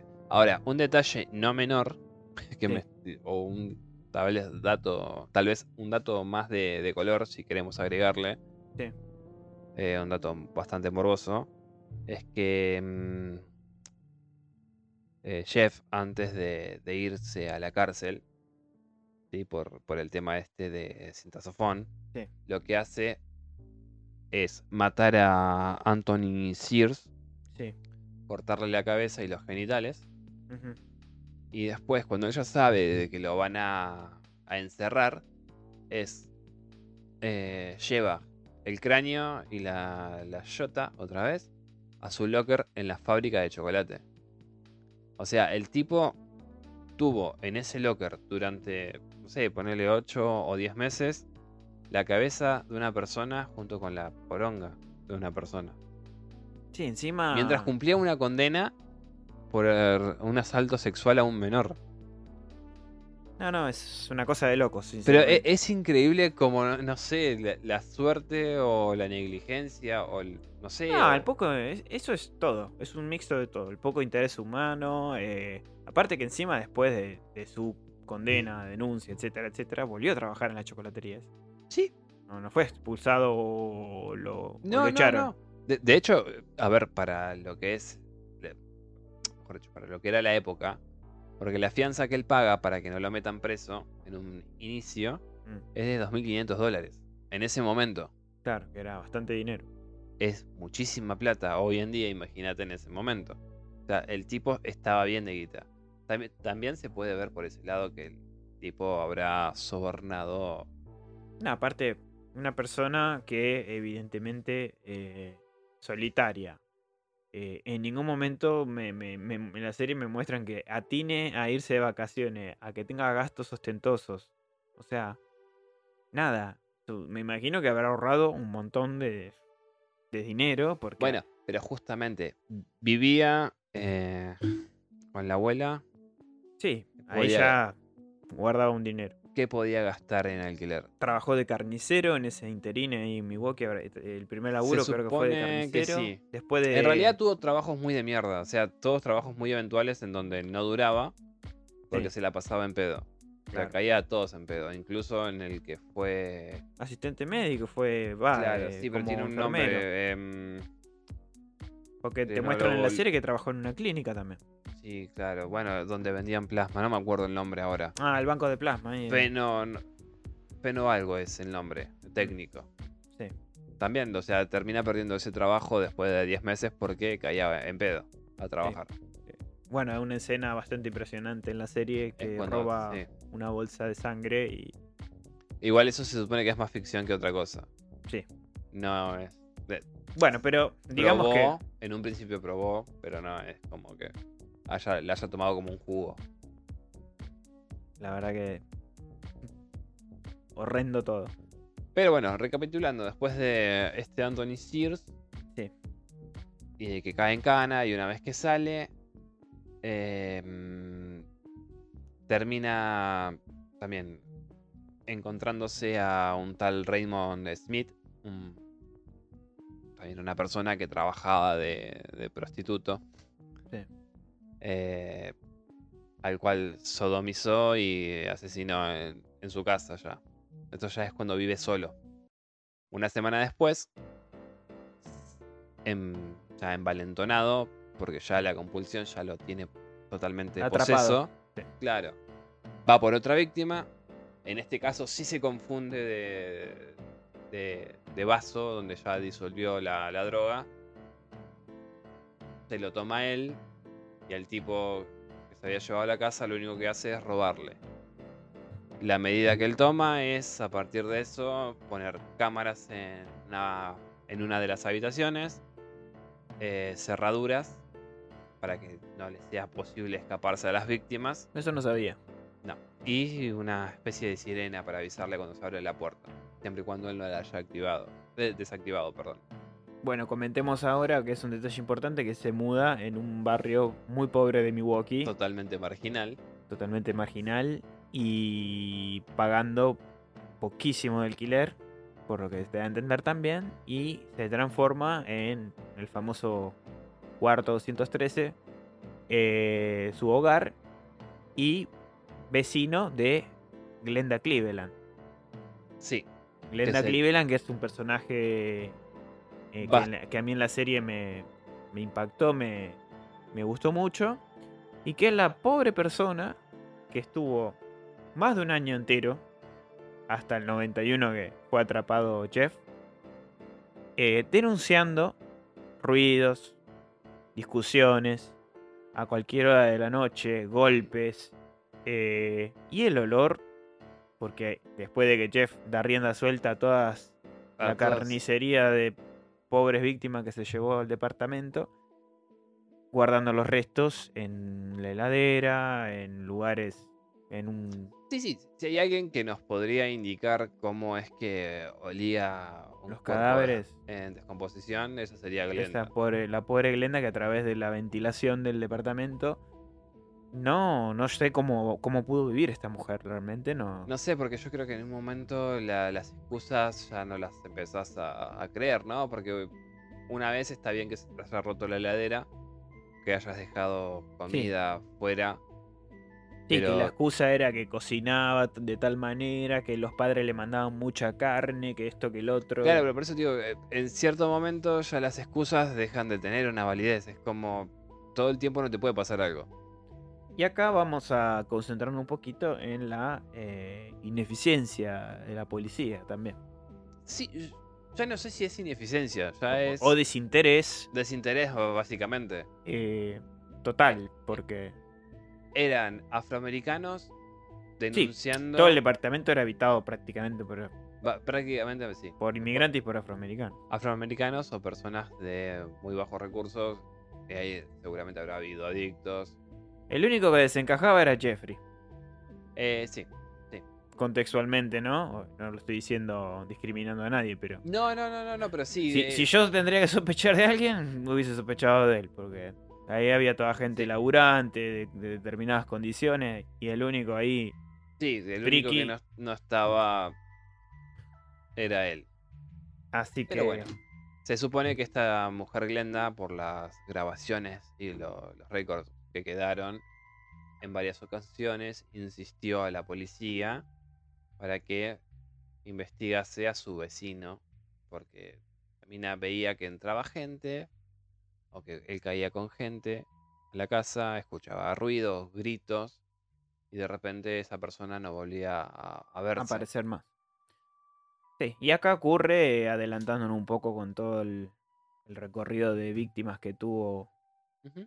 Dahmer, eh, otro hecho lamentable. Eh, no sé en qué momento, en la serie no lo especifica muy bien, empe- Dahmer empezó con otra práctica más eh, macabra, que era tratar de, de hacer zombies sus víctimas. Y eso es lo que logró hacer con, con el pobre hermano de Somsak, Tintasafón. Claro que, igualmente no sé por qué en la serie hacen que se encuentren de esa manera. Sí, se encuentran afuera de un negocio que están los jovencitos. En ese momento, eh, Conerac tenía 14 años. eh, estaba intentando comprar con sus amiguitos eh, alcohol Mm. en las afueras de este. La típica tienda que abre Sí, 24 sí, horas. Wikimark. Claro, un- claro, exactamente. Y cae Jeffrey medio haciéndose el canchero, diciéndole que si querían les compraba alcohol a él. Claro, claro, pero por eso te digo, no. Y en la serie Conerac, Conerac lo reconoce a él. encima. Sí, sí. recuerda el episodio de hace tres años con el hermano. Sin embargo, Jeff le ofrece, no me acuerdo si 50 dólares, para solo tomarle fotos, lo logra convencer. Claro, que es lo que yo no entiendo. eh, igual también. Bueno, contextualicemos, contextualicemos también. Claro, la- no, no, no, pero yo lo que, lo que iba a decir, y me doy cuenta que tal vez la pelotudez es el hermano. Eh, en algún momento con los padres o con él mismo habrá tenido una conversación de cómo fue que este tipo lo abordó. Y, pero andás a ver. Claro, pero si vos ya sabés que es el mismo tipo. En la serie por lo menos aduce de que eh, necesita la plata porque los padres están sin trabajo. Sí. Y te repito, 50 dólares hace 30 y Sí, pico, 30 y pico 40 años años atrás. atrás, era muchísima plata. Sí, eh, 30 años, porque 91. Bueno, ya, sí. 2021, 2022 estamos ahora, sí. Es Era muchísima plata. 31 años. No, yo no tengo el dato si en la vida real se lo encuentra así. Quisiera creer que no, porque si no, este chico se expuso demasiado. Pero ya es demasiado. Es... Ya te digo, hay que ver todo el contexto Sí, sí, sí, obvio, obvio. que, obvio. que- que lo pero- cubría este pobre chico para que Haya eh, aceptado ir Por eso te digo, en, Dahmer. en la serie por lo menos se habla de que eh, los padres necesitaban la plata, como que él quería ayudar de una forma. Bueno, cuestión que lo convence. Y Se lo termina llevando, sí. Tiene esta, esta práctica de llevar sus víctimas, drogarlas como siempre hacía. Y comienza, no sé si ya lo había hecho con otros, porque te repito, en la serie no, no lo especifica, pero con un taladro intenta. Sí, anteriormente era como que él hacía una prueba y error. Prueba y error, porque antes de llegar a este chico, este chiquito, ya había intentado con Que fue una de las últimas víctimas. sí, con otras víctimas crearse un zombie. Todos Alguien sabemos que quien es, poder controlar, que era su obsesión. eh, su obsesión era alguien con el cual poder acostarse, tener relaciones y que eh, obedeciese sus, volunta- sus voluntades. Claro. Entonces, con otras víctimas ya había eh, practicado el hecho de perforarles el cráneo y con un embudo ponerles o bien agua hirviendo, que no entiendo cómo carajo pretendía que funcionase eso, o ácido. Ácido muriático creo que le ponía. Yo- Que yo- no, no sigo sin entender cómo es que pretendía de esa forma que la persona se volviese un zombie. Con una de las víctimas que le hace esto de perforarles la cabeza y mandarle ácido, es tanto el dolor y todo lo que le produce por dentro que la víctima pierde el estado de, somnolencia en el que se encuentra, le dice que le duele mucho la cabeza, pues, vuelve a estar sobrio y se muere. Empieza a convulsionar. Y Jeff, en un ataque, eh, ataque de locura, al ver que su experimento falló, no tiene mejor idea que estrangularlo, hasta matarlo. Claro. Con otros hace lo mismo porque lo que buscaba era perfeccionar su sistema de conversión de zombies. Bueno, Era por momentos un chiquito, un chiquillo, si querés, en un cuerpo de adulto y a la vez una bestia inmunda que no podía controlar sus impulsos. sí, sí. Psicópatas. Sí, Eh, bueno, con este chico Conerak intentó hacer lo mismo. Y lo eh, intentó, pero yo lo tenía más perfeccionado porque con este chico por lo menos le funciona determinado tiempo. Sí, logra escaparse. Porque el chico, claro, porque lo hace, o sea, le perfora la cabeza, no me acuerdo si le tira agua hirviendo o algo así, una de las, o agua hirviendo o ácido. La cuestión es que termina funcionándole porque el chico queda en la cama y obedeciendo a sus órdenes. Entonces él se confía, lo deja en la casa y se va. Claro, va- El- va a buscar algo para tomar. En la serie te muestran como que va a comprar algo. Acá no, en la vida real no, No no es, no es claro en ningún podcast o documental qué es lo que va a hacer. Simplemente te dicen que se va, sale de la casa. Y ahí Conerak se escapa. Ahí se escapa. Cuando vuelve, le está volviendo a la casa, se encuentra a tres vecinas. Sí, que estaba Glenda entre ellas. Podemos deducir que haya estado Glenda por después los récords de las llamadas telefónicas que ella hace a la policía diciéndoles que encontraron al chiquito este, que no era... Porque acá entra otra vez la incompetencia de la policía de Milwaukee. Porque esta mujer, cuando lo ve a este chiquillo así, eh, a este chiquillo así, llaman por teléfono a la policía para que lo vengan a buscar. Llega la policía, llega Jeff, él dice que es su pareja. La policía le cree, porque supongo que no le habrá quedado más remedio que creerle al hombre blanco y no a estas mujeres negras o afroamericanas totalmente histéricas que están defendiendo a un menor, asiático menor de edad. menor de edad. La policía se excusa diciendo que eh, es la pareja de- del señor Dahmer. Que el- eh, este Los Dahmer ya le dijo que tenía 18 años, 19 años, una cosa así. Los asiáticos aparentan menos.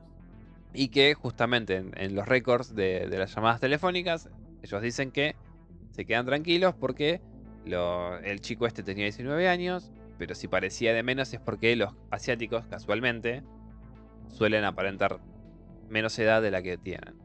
Joseph Gabrish y John Balzerzak son los nombres de los dos. Hijos de remil putas que pudieron haber parado la. salvado este pobre. Va, o intentado salvar, no sabemos qué tipo de condición o estado se encontraba este pobre chico ya con. No, esa- ya.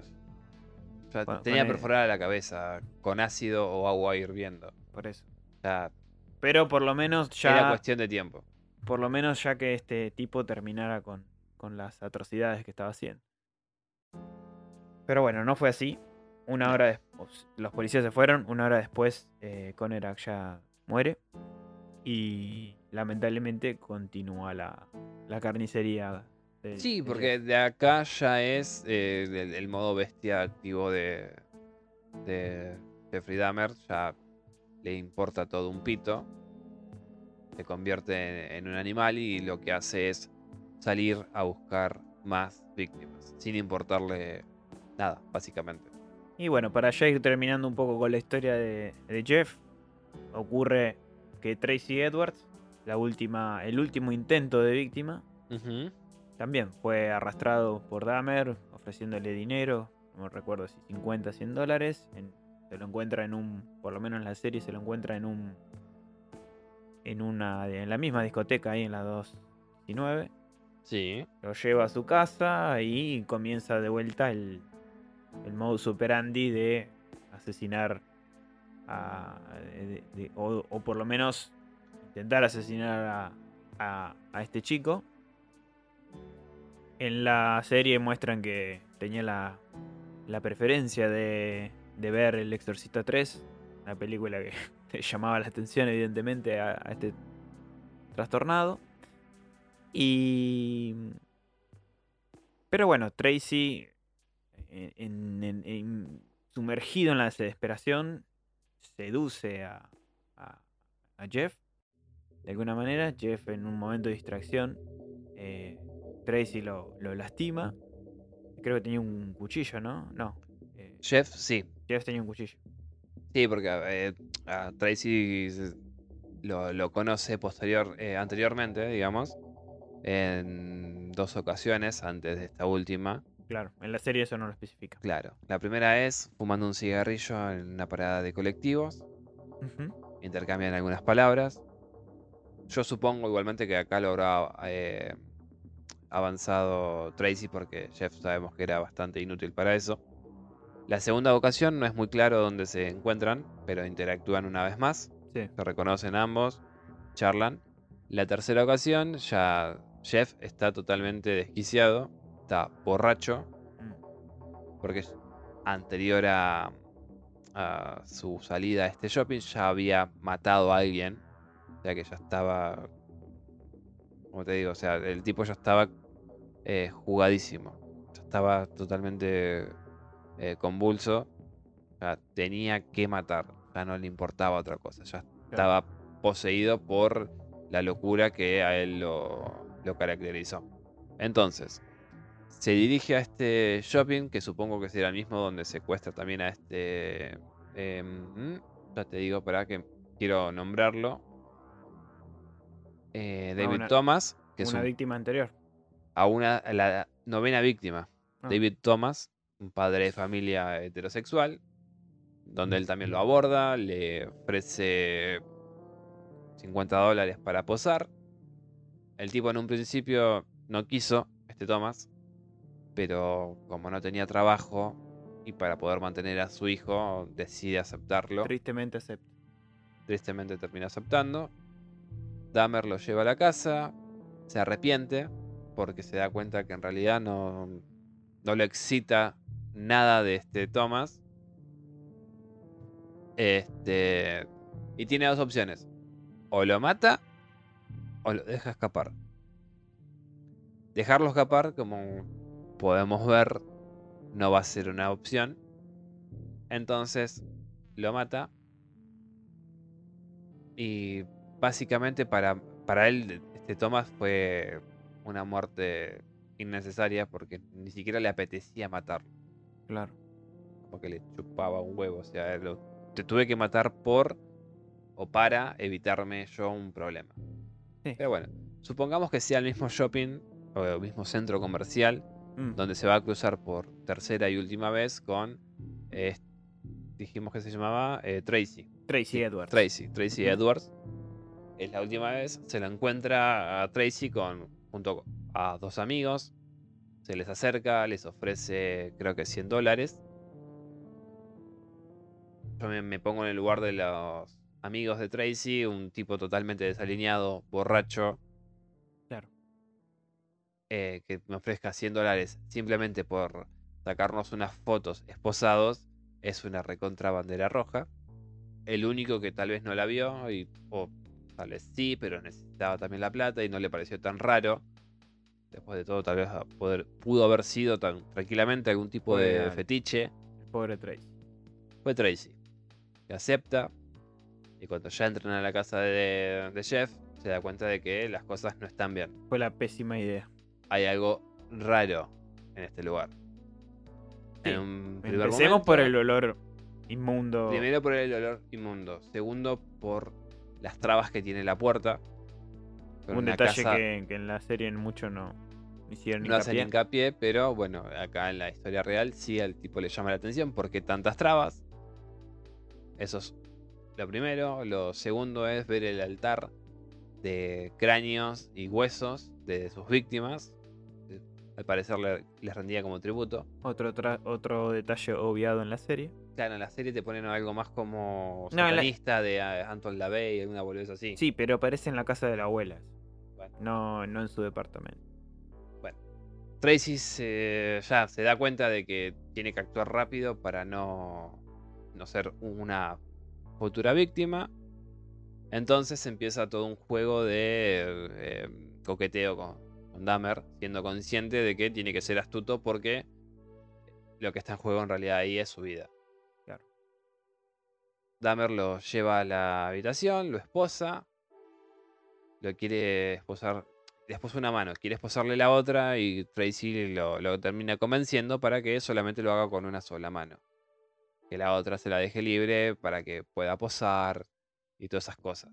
Sí. Que la serie más o menos se acerca. eh, Sí, se acerca a esa situación. Es bastante símil. Eh, entonces, Dahmer le dice que sí, agarra un cuchillo, lo amenaza con eso, le, le dice que no intente nada raro porque lo va a matar. Sí. Eh, supongo que habrán tenido algún tipo de relación, algún tipo de, Sí, de, de momento íntimo. de momento íntimo, exacto, gracias.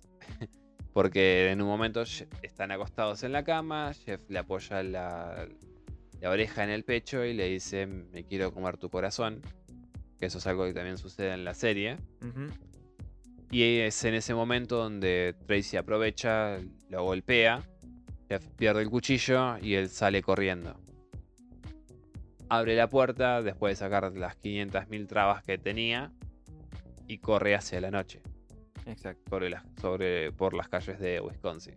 Ahí nuevamente podemos Milwaukee. ver podemos ver a, lo- a otros oficiales que lo ven a Tracy desesperado corriendo con el torso desnudo. El- lo primero que hacen es tratar de, Sí, sí, de- de- de someterlo. Le preguntan qué ocurrió, él, él les cuenta cómo puede, desesperado, lo sucedido. En la serie lo llevan hasta el departamento de vuelta, sí, la es- puerta. En la historia, en el caso real también es la misma.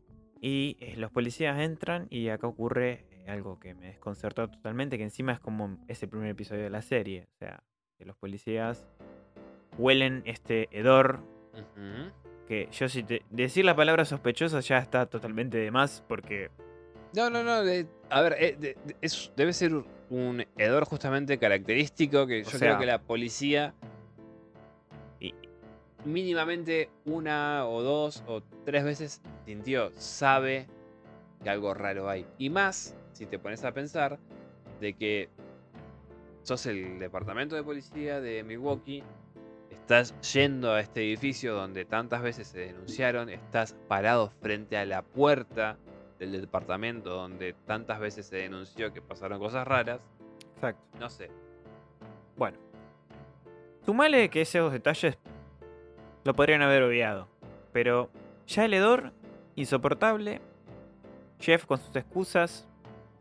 Claro, los policías dijeron, bueno, En la serie, el, el caso real, Tracy vuelve a la casa junto con la policía, Sí, que son tres oficiales en este caso. En la serie creo que son dos. dos.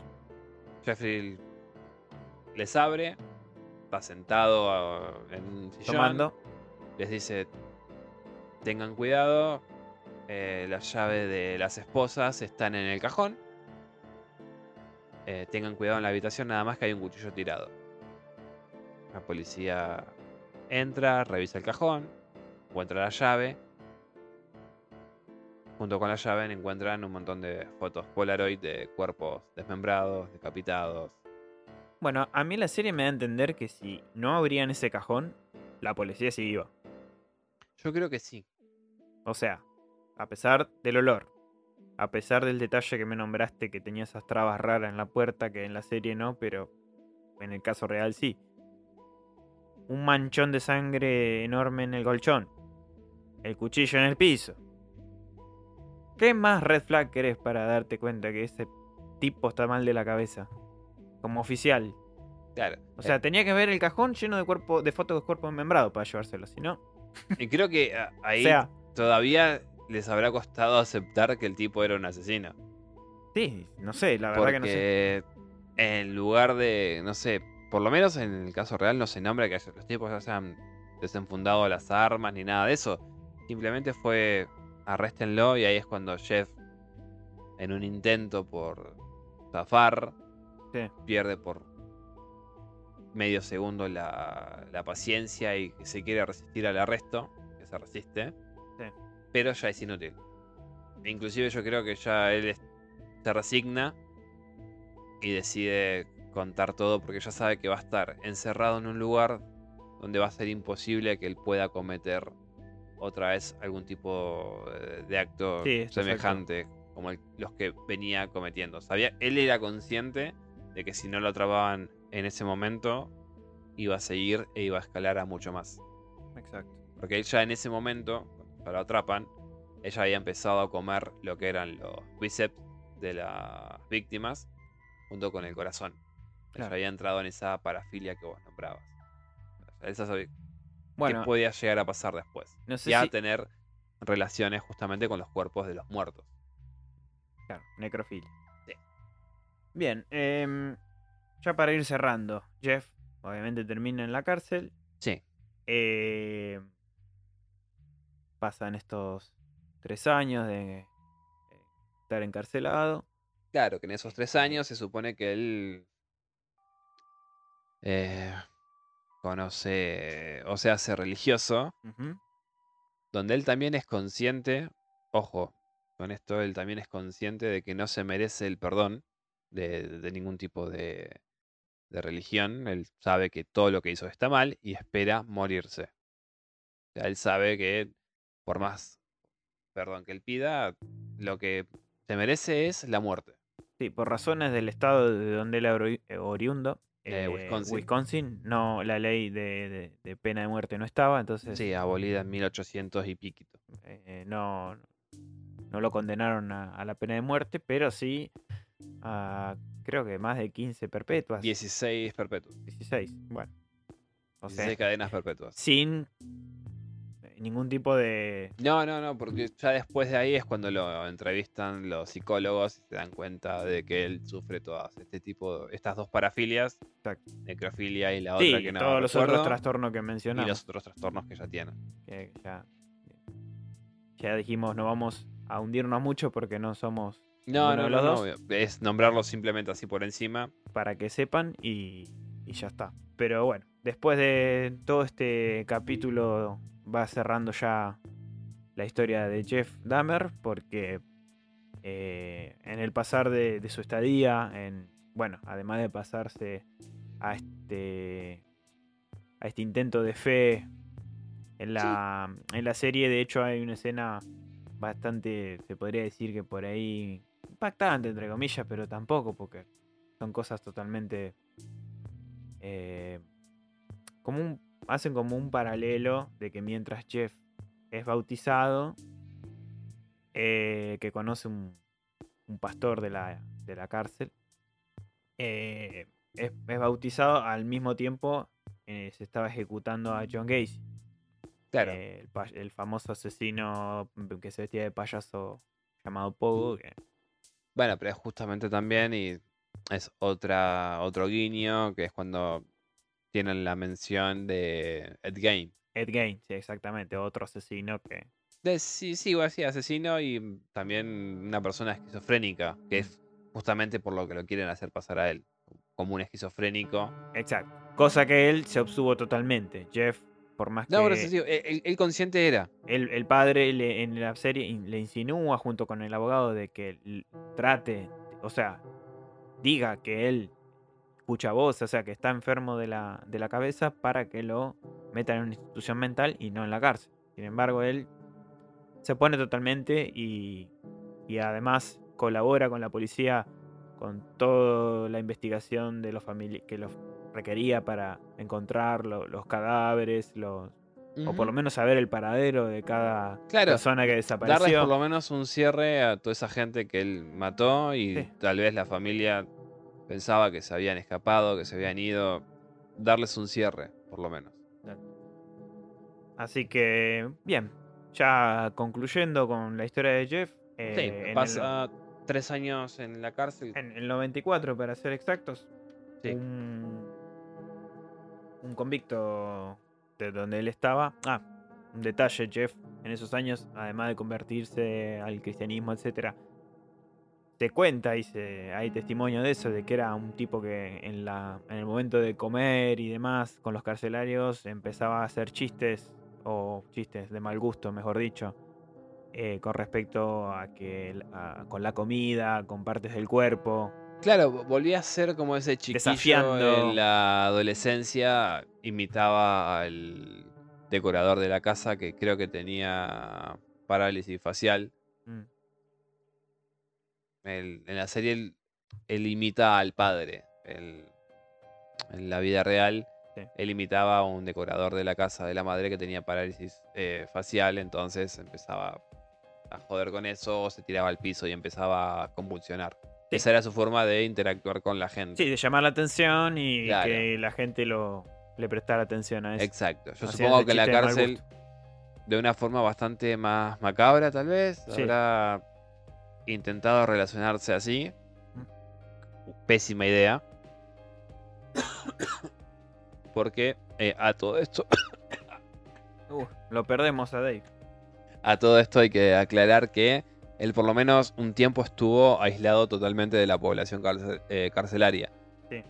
Por su bien. O sea, inclusive el Estado tuvo esa consideración para con él, porque sabían que una persona como eh, Dahmer, con las cosas que cometió y con las víctimas que tuvo, y principalmente con menores, iba a sufrir eh, las peores consecuencias dentro de- del sistema carcelario, ¿no? Por Sí. parte de, los reos. De los mismos convictos, sí.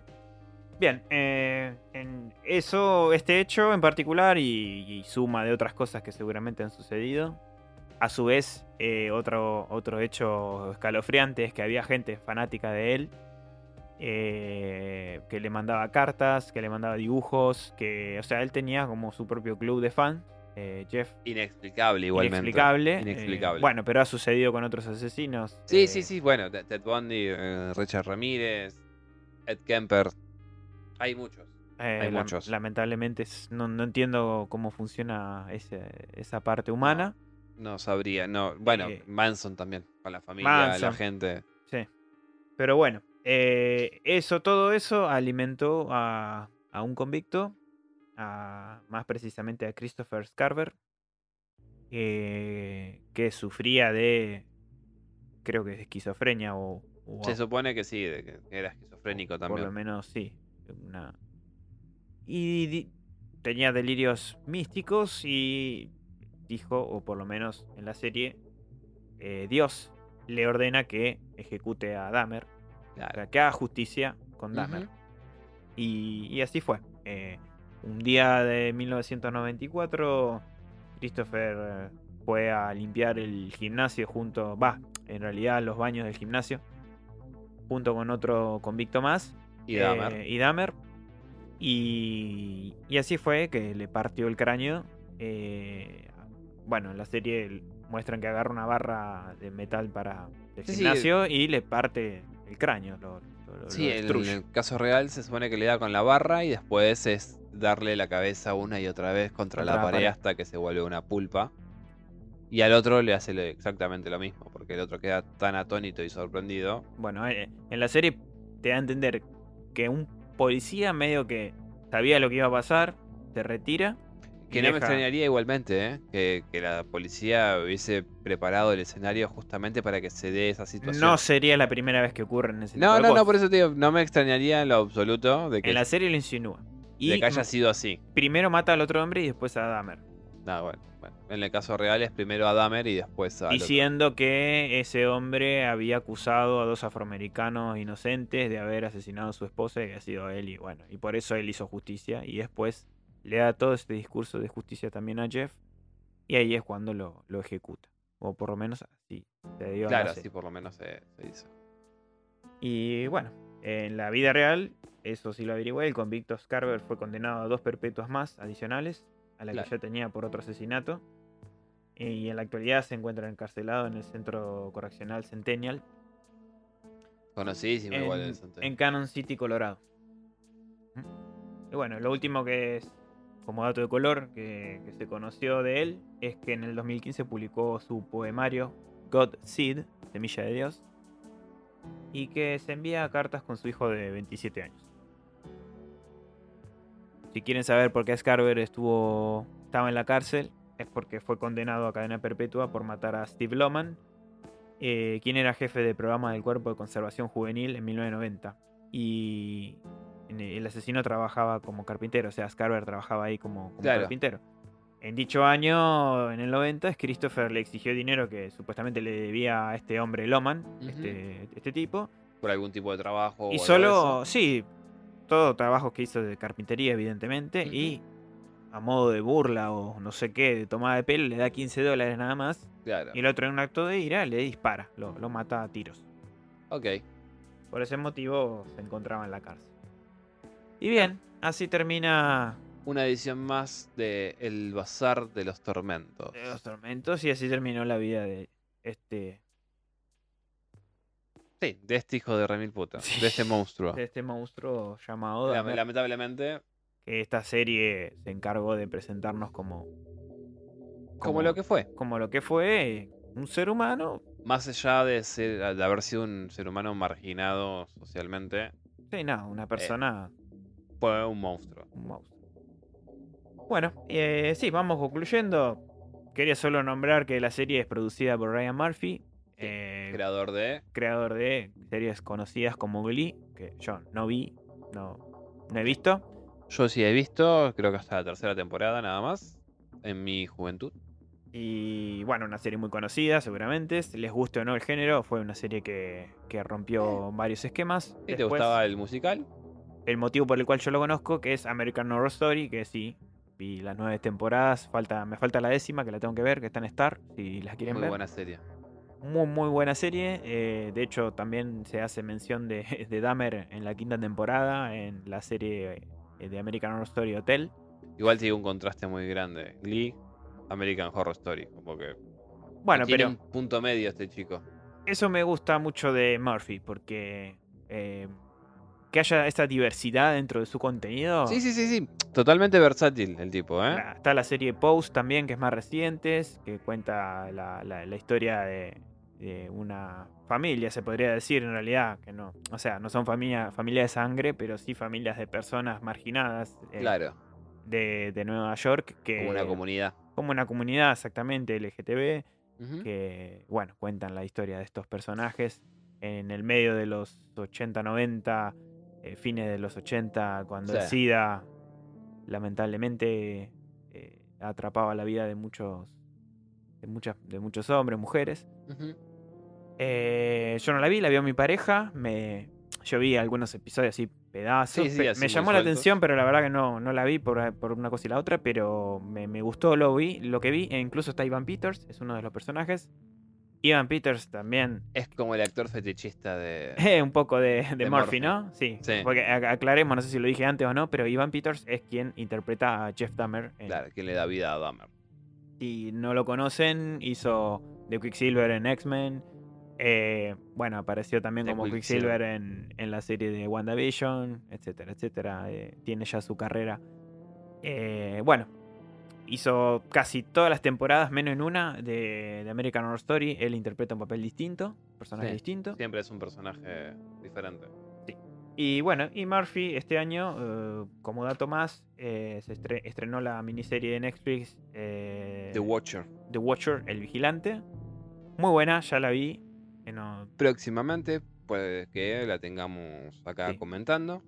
puede que sí. De hecho, mm, Dave sabe del caso. Yo no sabía absolutamente nada. Esto es un caso real. eh, o sea, la serie The Watcher trata de un caso real. Yo no sabía absolutamente nada. Dave sí, así que quizás vamos a hacer algo parecido a lo que hicimos hoy. Siempre y Eh. cuando un gabinete no salga antes. También, siempre y cuando eso no ocurra. O una ciudad maldita se cruce también. También puede llegar a ser. Vamos a ver que lo tenemos que decidir esta semana de qué vamos a hablar la próxima. Eh, y bueno, em, y otra cosita más que iba a decir, el, el teléfono del señor Harrigan, también, una película que hizo para Netflix, eh, Ryan Murphy, que es un relato de Stephen King del libro La sangre manda, y Fit Blitz en inglés, eh, bajo su producción, además de la serie de Dahmer, que la, la vi la peli y me gustó, me gustó mucho, actúa Donald Sander- Sandler, Que sería. Sunderland, perdón, el sería- papá de 24. Ah, ok, ok. Pensé que Eh. era. Y por ahí el pibito. Y el pibito, eh, ay, no me acuerdo el nombre, pero es el que Bueno, hace es Bill. Billy, Bill. Bill, perdón, eh, Nit. Eh, en la nueva, en la remake de Muschietti. Todos se, se van a ubicar con Bill. Bill, ya está. Eh, Bill chiquito, ¿no? El relato eh, está bueno. Se sale de dentro de un poco de lo que es King. El, el teléfono del señor Harrigan. No es un mal relato. Tal vez es el más flojo de los tres. No, tres, cuatro creo que son. Que trae. Sin embargo, sigue siendo King. Sigue siendo consumible. Sigue siendo bueno. Sí. Eh, a mí, por lo menos, la película me entretuvo, me gustó. Bueno, eh, el relato no es malo. Se sale dentro de lo que es King. Como que. claro. Bueno, un, un poco como esos libros típicos, y digo esto y ya, ya vamos cortando, eh, como por ejemplo Cuenta conmigo. eh, Esos, esos Claro, pero eh, el cuerpo tiene una El razón cuerpo. de ser. Claro, bueno, pero son esos cuentos, o, por lo menos que se hicieron películas de Stephen King que no parecen de él, porque nadie sospecharía que el maestro del terror haga, por ejemplo, el Redención de Shawshank o, o, o El Cuerpo, justamente, que son por ahí relatos eh, menos sombríos o menos, eh, entre comillas, Sí, paranormales. porque ahora que lo decís, el de la redención no, no tiene No, nada no, es, de- un, es una novela, o sea, no tiene nada de Sí. paranormal. No, nada- ni siquiera una novela, es un cuento corto. Un cuento corto. De Bueno. las cuatro estaciones. No Igual sé- que el, el cuerpo Sí. también es de parte de, justamente de... Pero es una historia. Una historia sin ningún hecho. No, no, no, sin he- ningún hecho paranormal. Son como historias de vidas en una determinada época. Algo Sí, que para mí. Sacando el cuerpo, que puede ser lo más macabro. Sí, pero tampoco ocurre nada extraño. O sea, que, que cuatro nenes en los años 50 quieran ir a curiosear un cadáver que atropelló un tren. No es algo que me extrañaría en esa época. En absoluto. No sé. Yo tendría miedo igualmente de venir a grabar otra vez con vos si ya estás pensando en eso. Nah, bueno, he hablado con personas que, que han vivido en esas épocas y que por ahí. Ya después no me ven acá. Va, mejor dicho, no me escuchan es porque Bueno, Van yo, Damer me, me va. bueno, yo creo que hubiese ido a curiosidad. Ah, yo también, yo creo que sí. Así que, bueno, nada. Igualmente son historias de King que por ahí difieren un poco o se salen un poco de, de sus. Sí, del molde de King, de- claro, básicamente. de, de- de ese terror o como le queramos llamar, ¿no? Eh. Em, así que bueno, concluyendo, queridos atormentados, muchísimas gracias por su escucha. Se hizo bastante largo el programa, Sí, pero bueno, espero que se hayan sentido. ¿Entretenido? Sí. principalmente.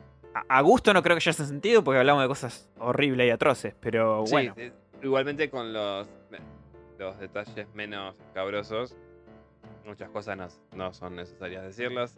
Y si las quieren escuchar o quieren interiorizarse más con el caso, pueden tanto o ver la serie ver el- las cintas de Dahmer en Netflix o Sí. buscar cualquier tipo de podcast relacionado con asesinos en serie en Spotify, Deezer y todas las demás plataformas. Exacto.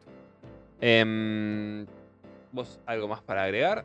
Además de que nos sigan en las No, sí, redes, Síganos en las redes como el Bazar de los Instagram, como el Bazar de los Tormentos, Twitter como el Bazar de los Tormentos, Facebook. como el Bazar de los Tormentos y nuestra página web que hizo el señor Van Helsing. El Bazar de los Tormentos.com.ar. Exacto. Donde también van a poder escuchar a través del reproductor eh, de Ecast. eh, en, donde, en la sección donde escucharnos. Si quieren lo pueden escuchar directamente de la página web. Si no son de usar el- ningún tipo de, de plataforma podcast. Eh, pueden también hacerlo por ahí. A través tanto del celular como de la PC. Claro, esto fue una edición más de Bazar de los Tormentos. Un tenebroso abrazo.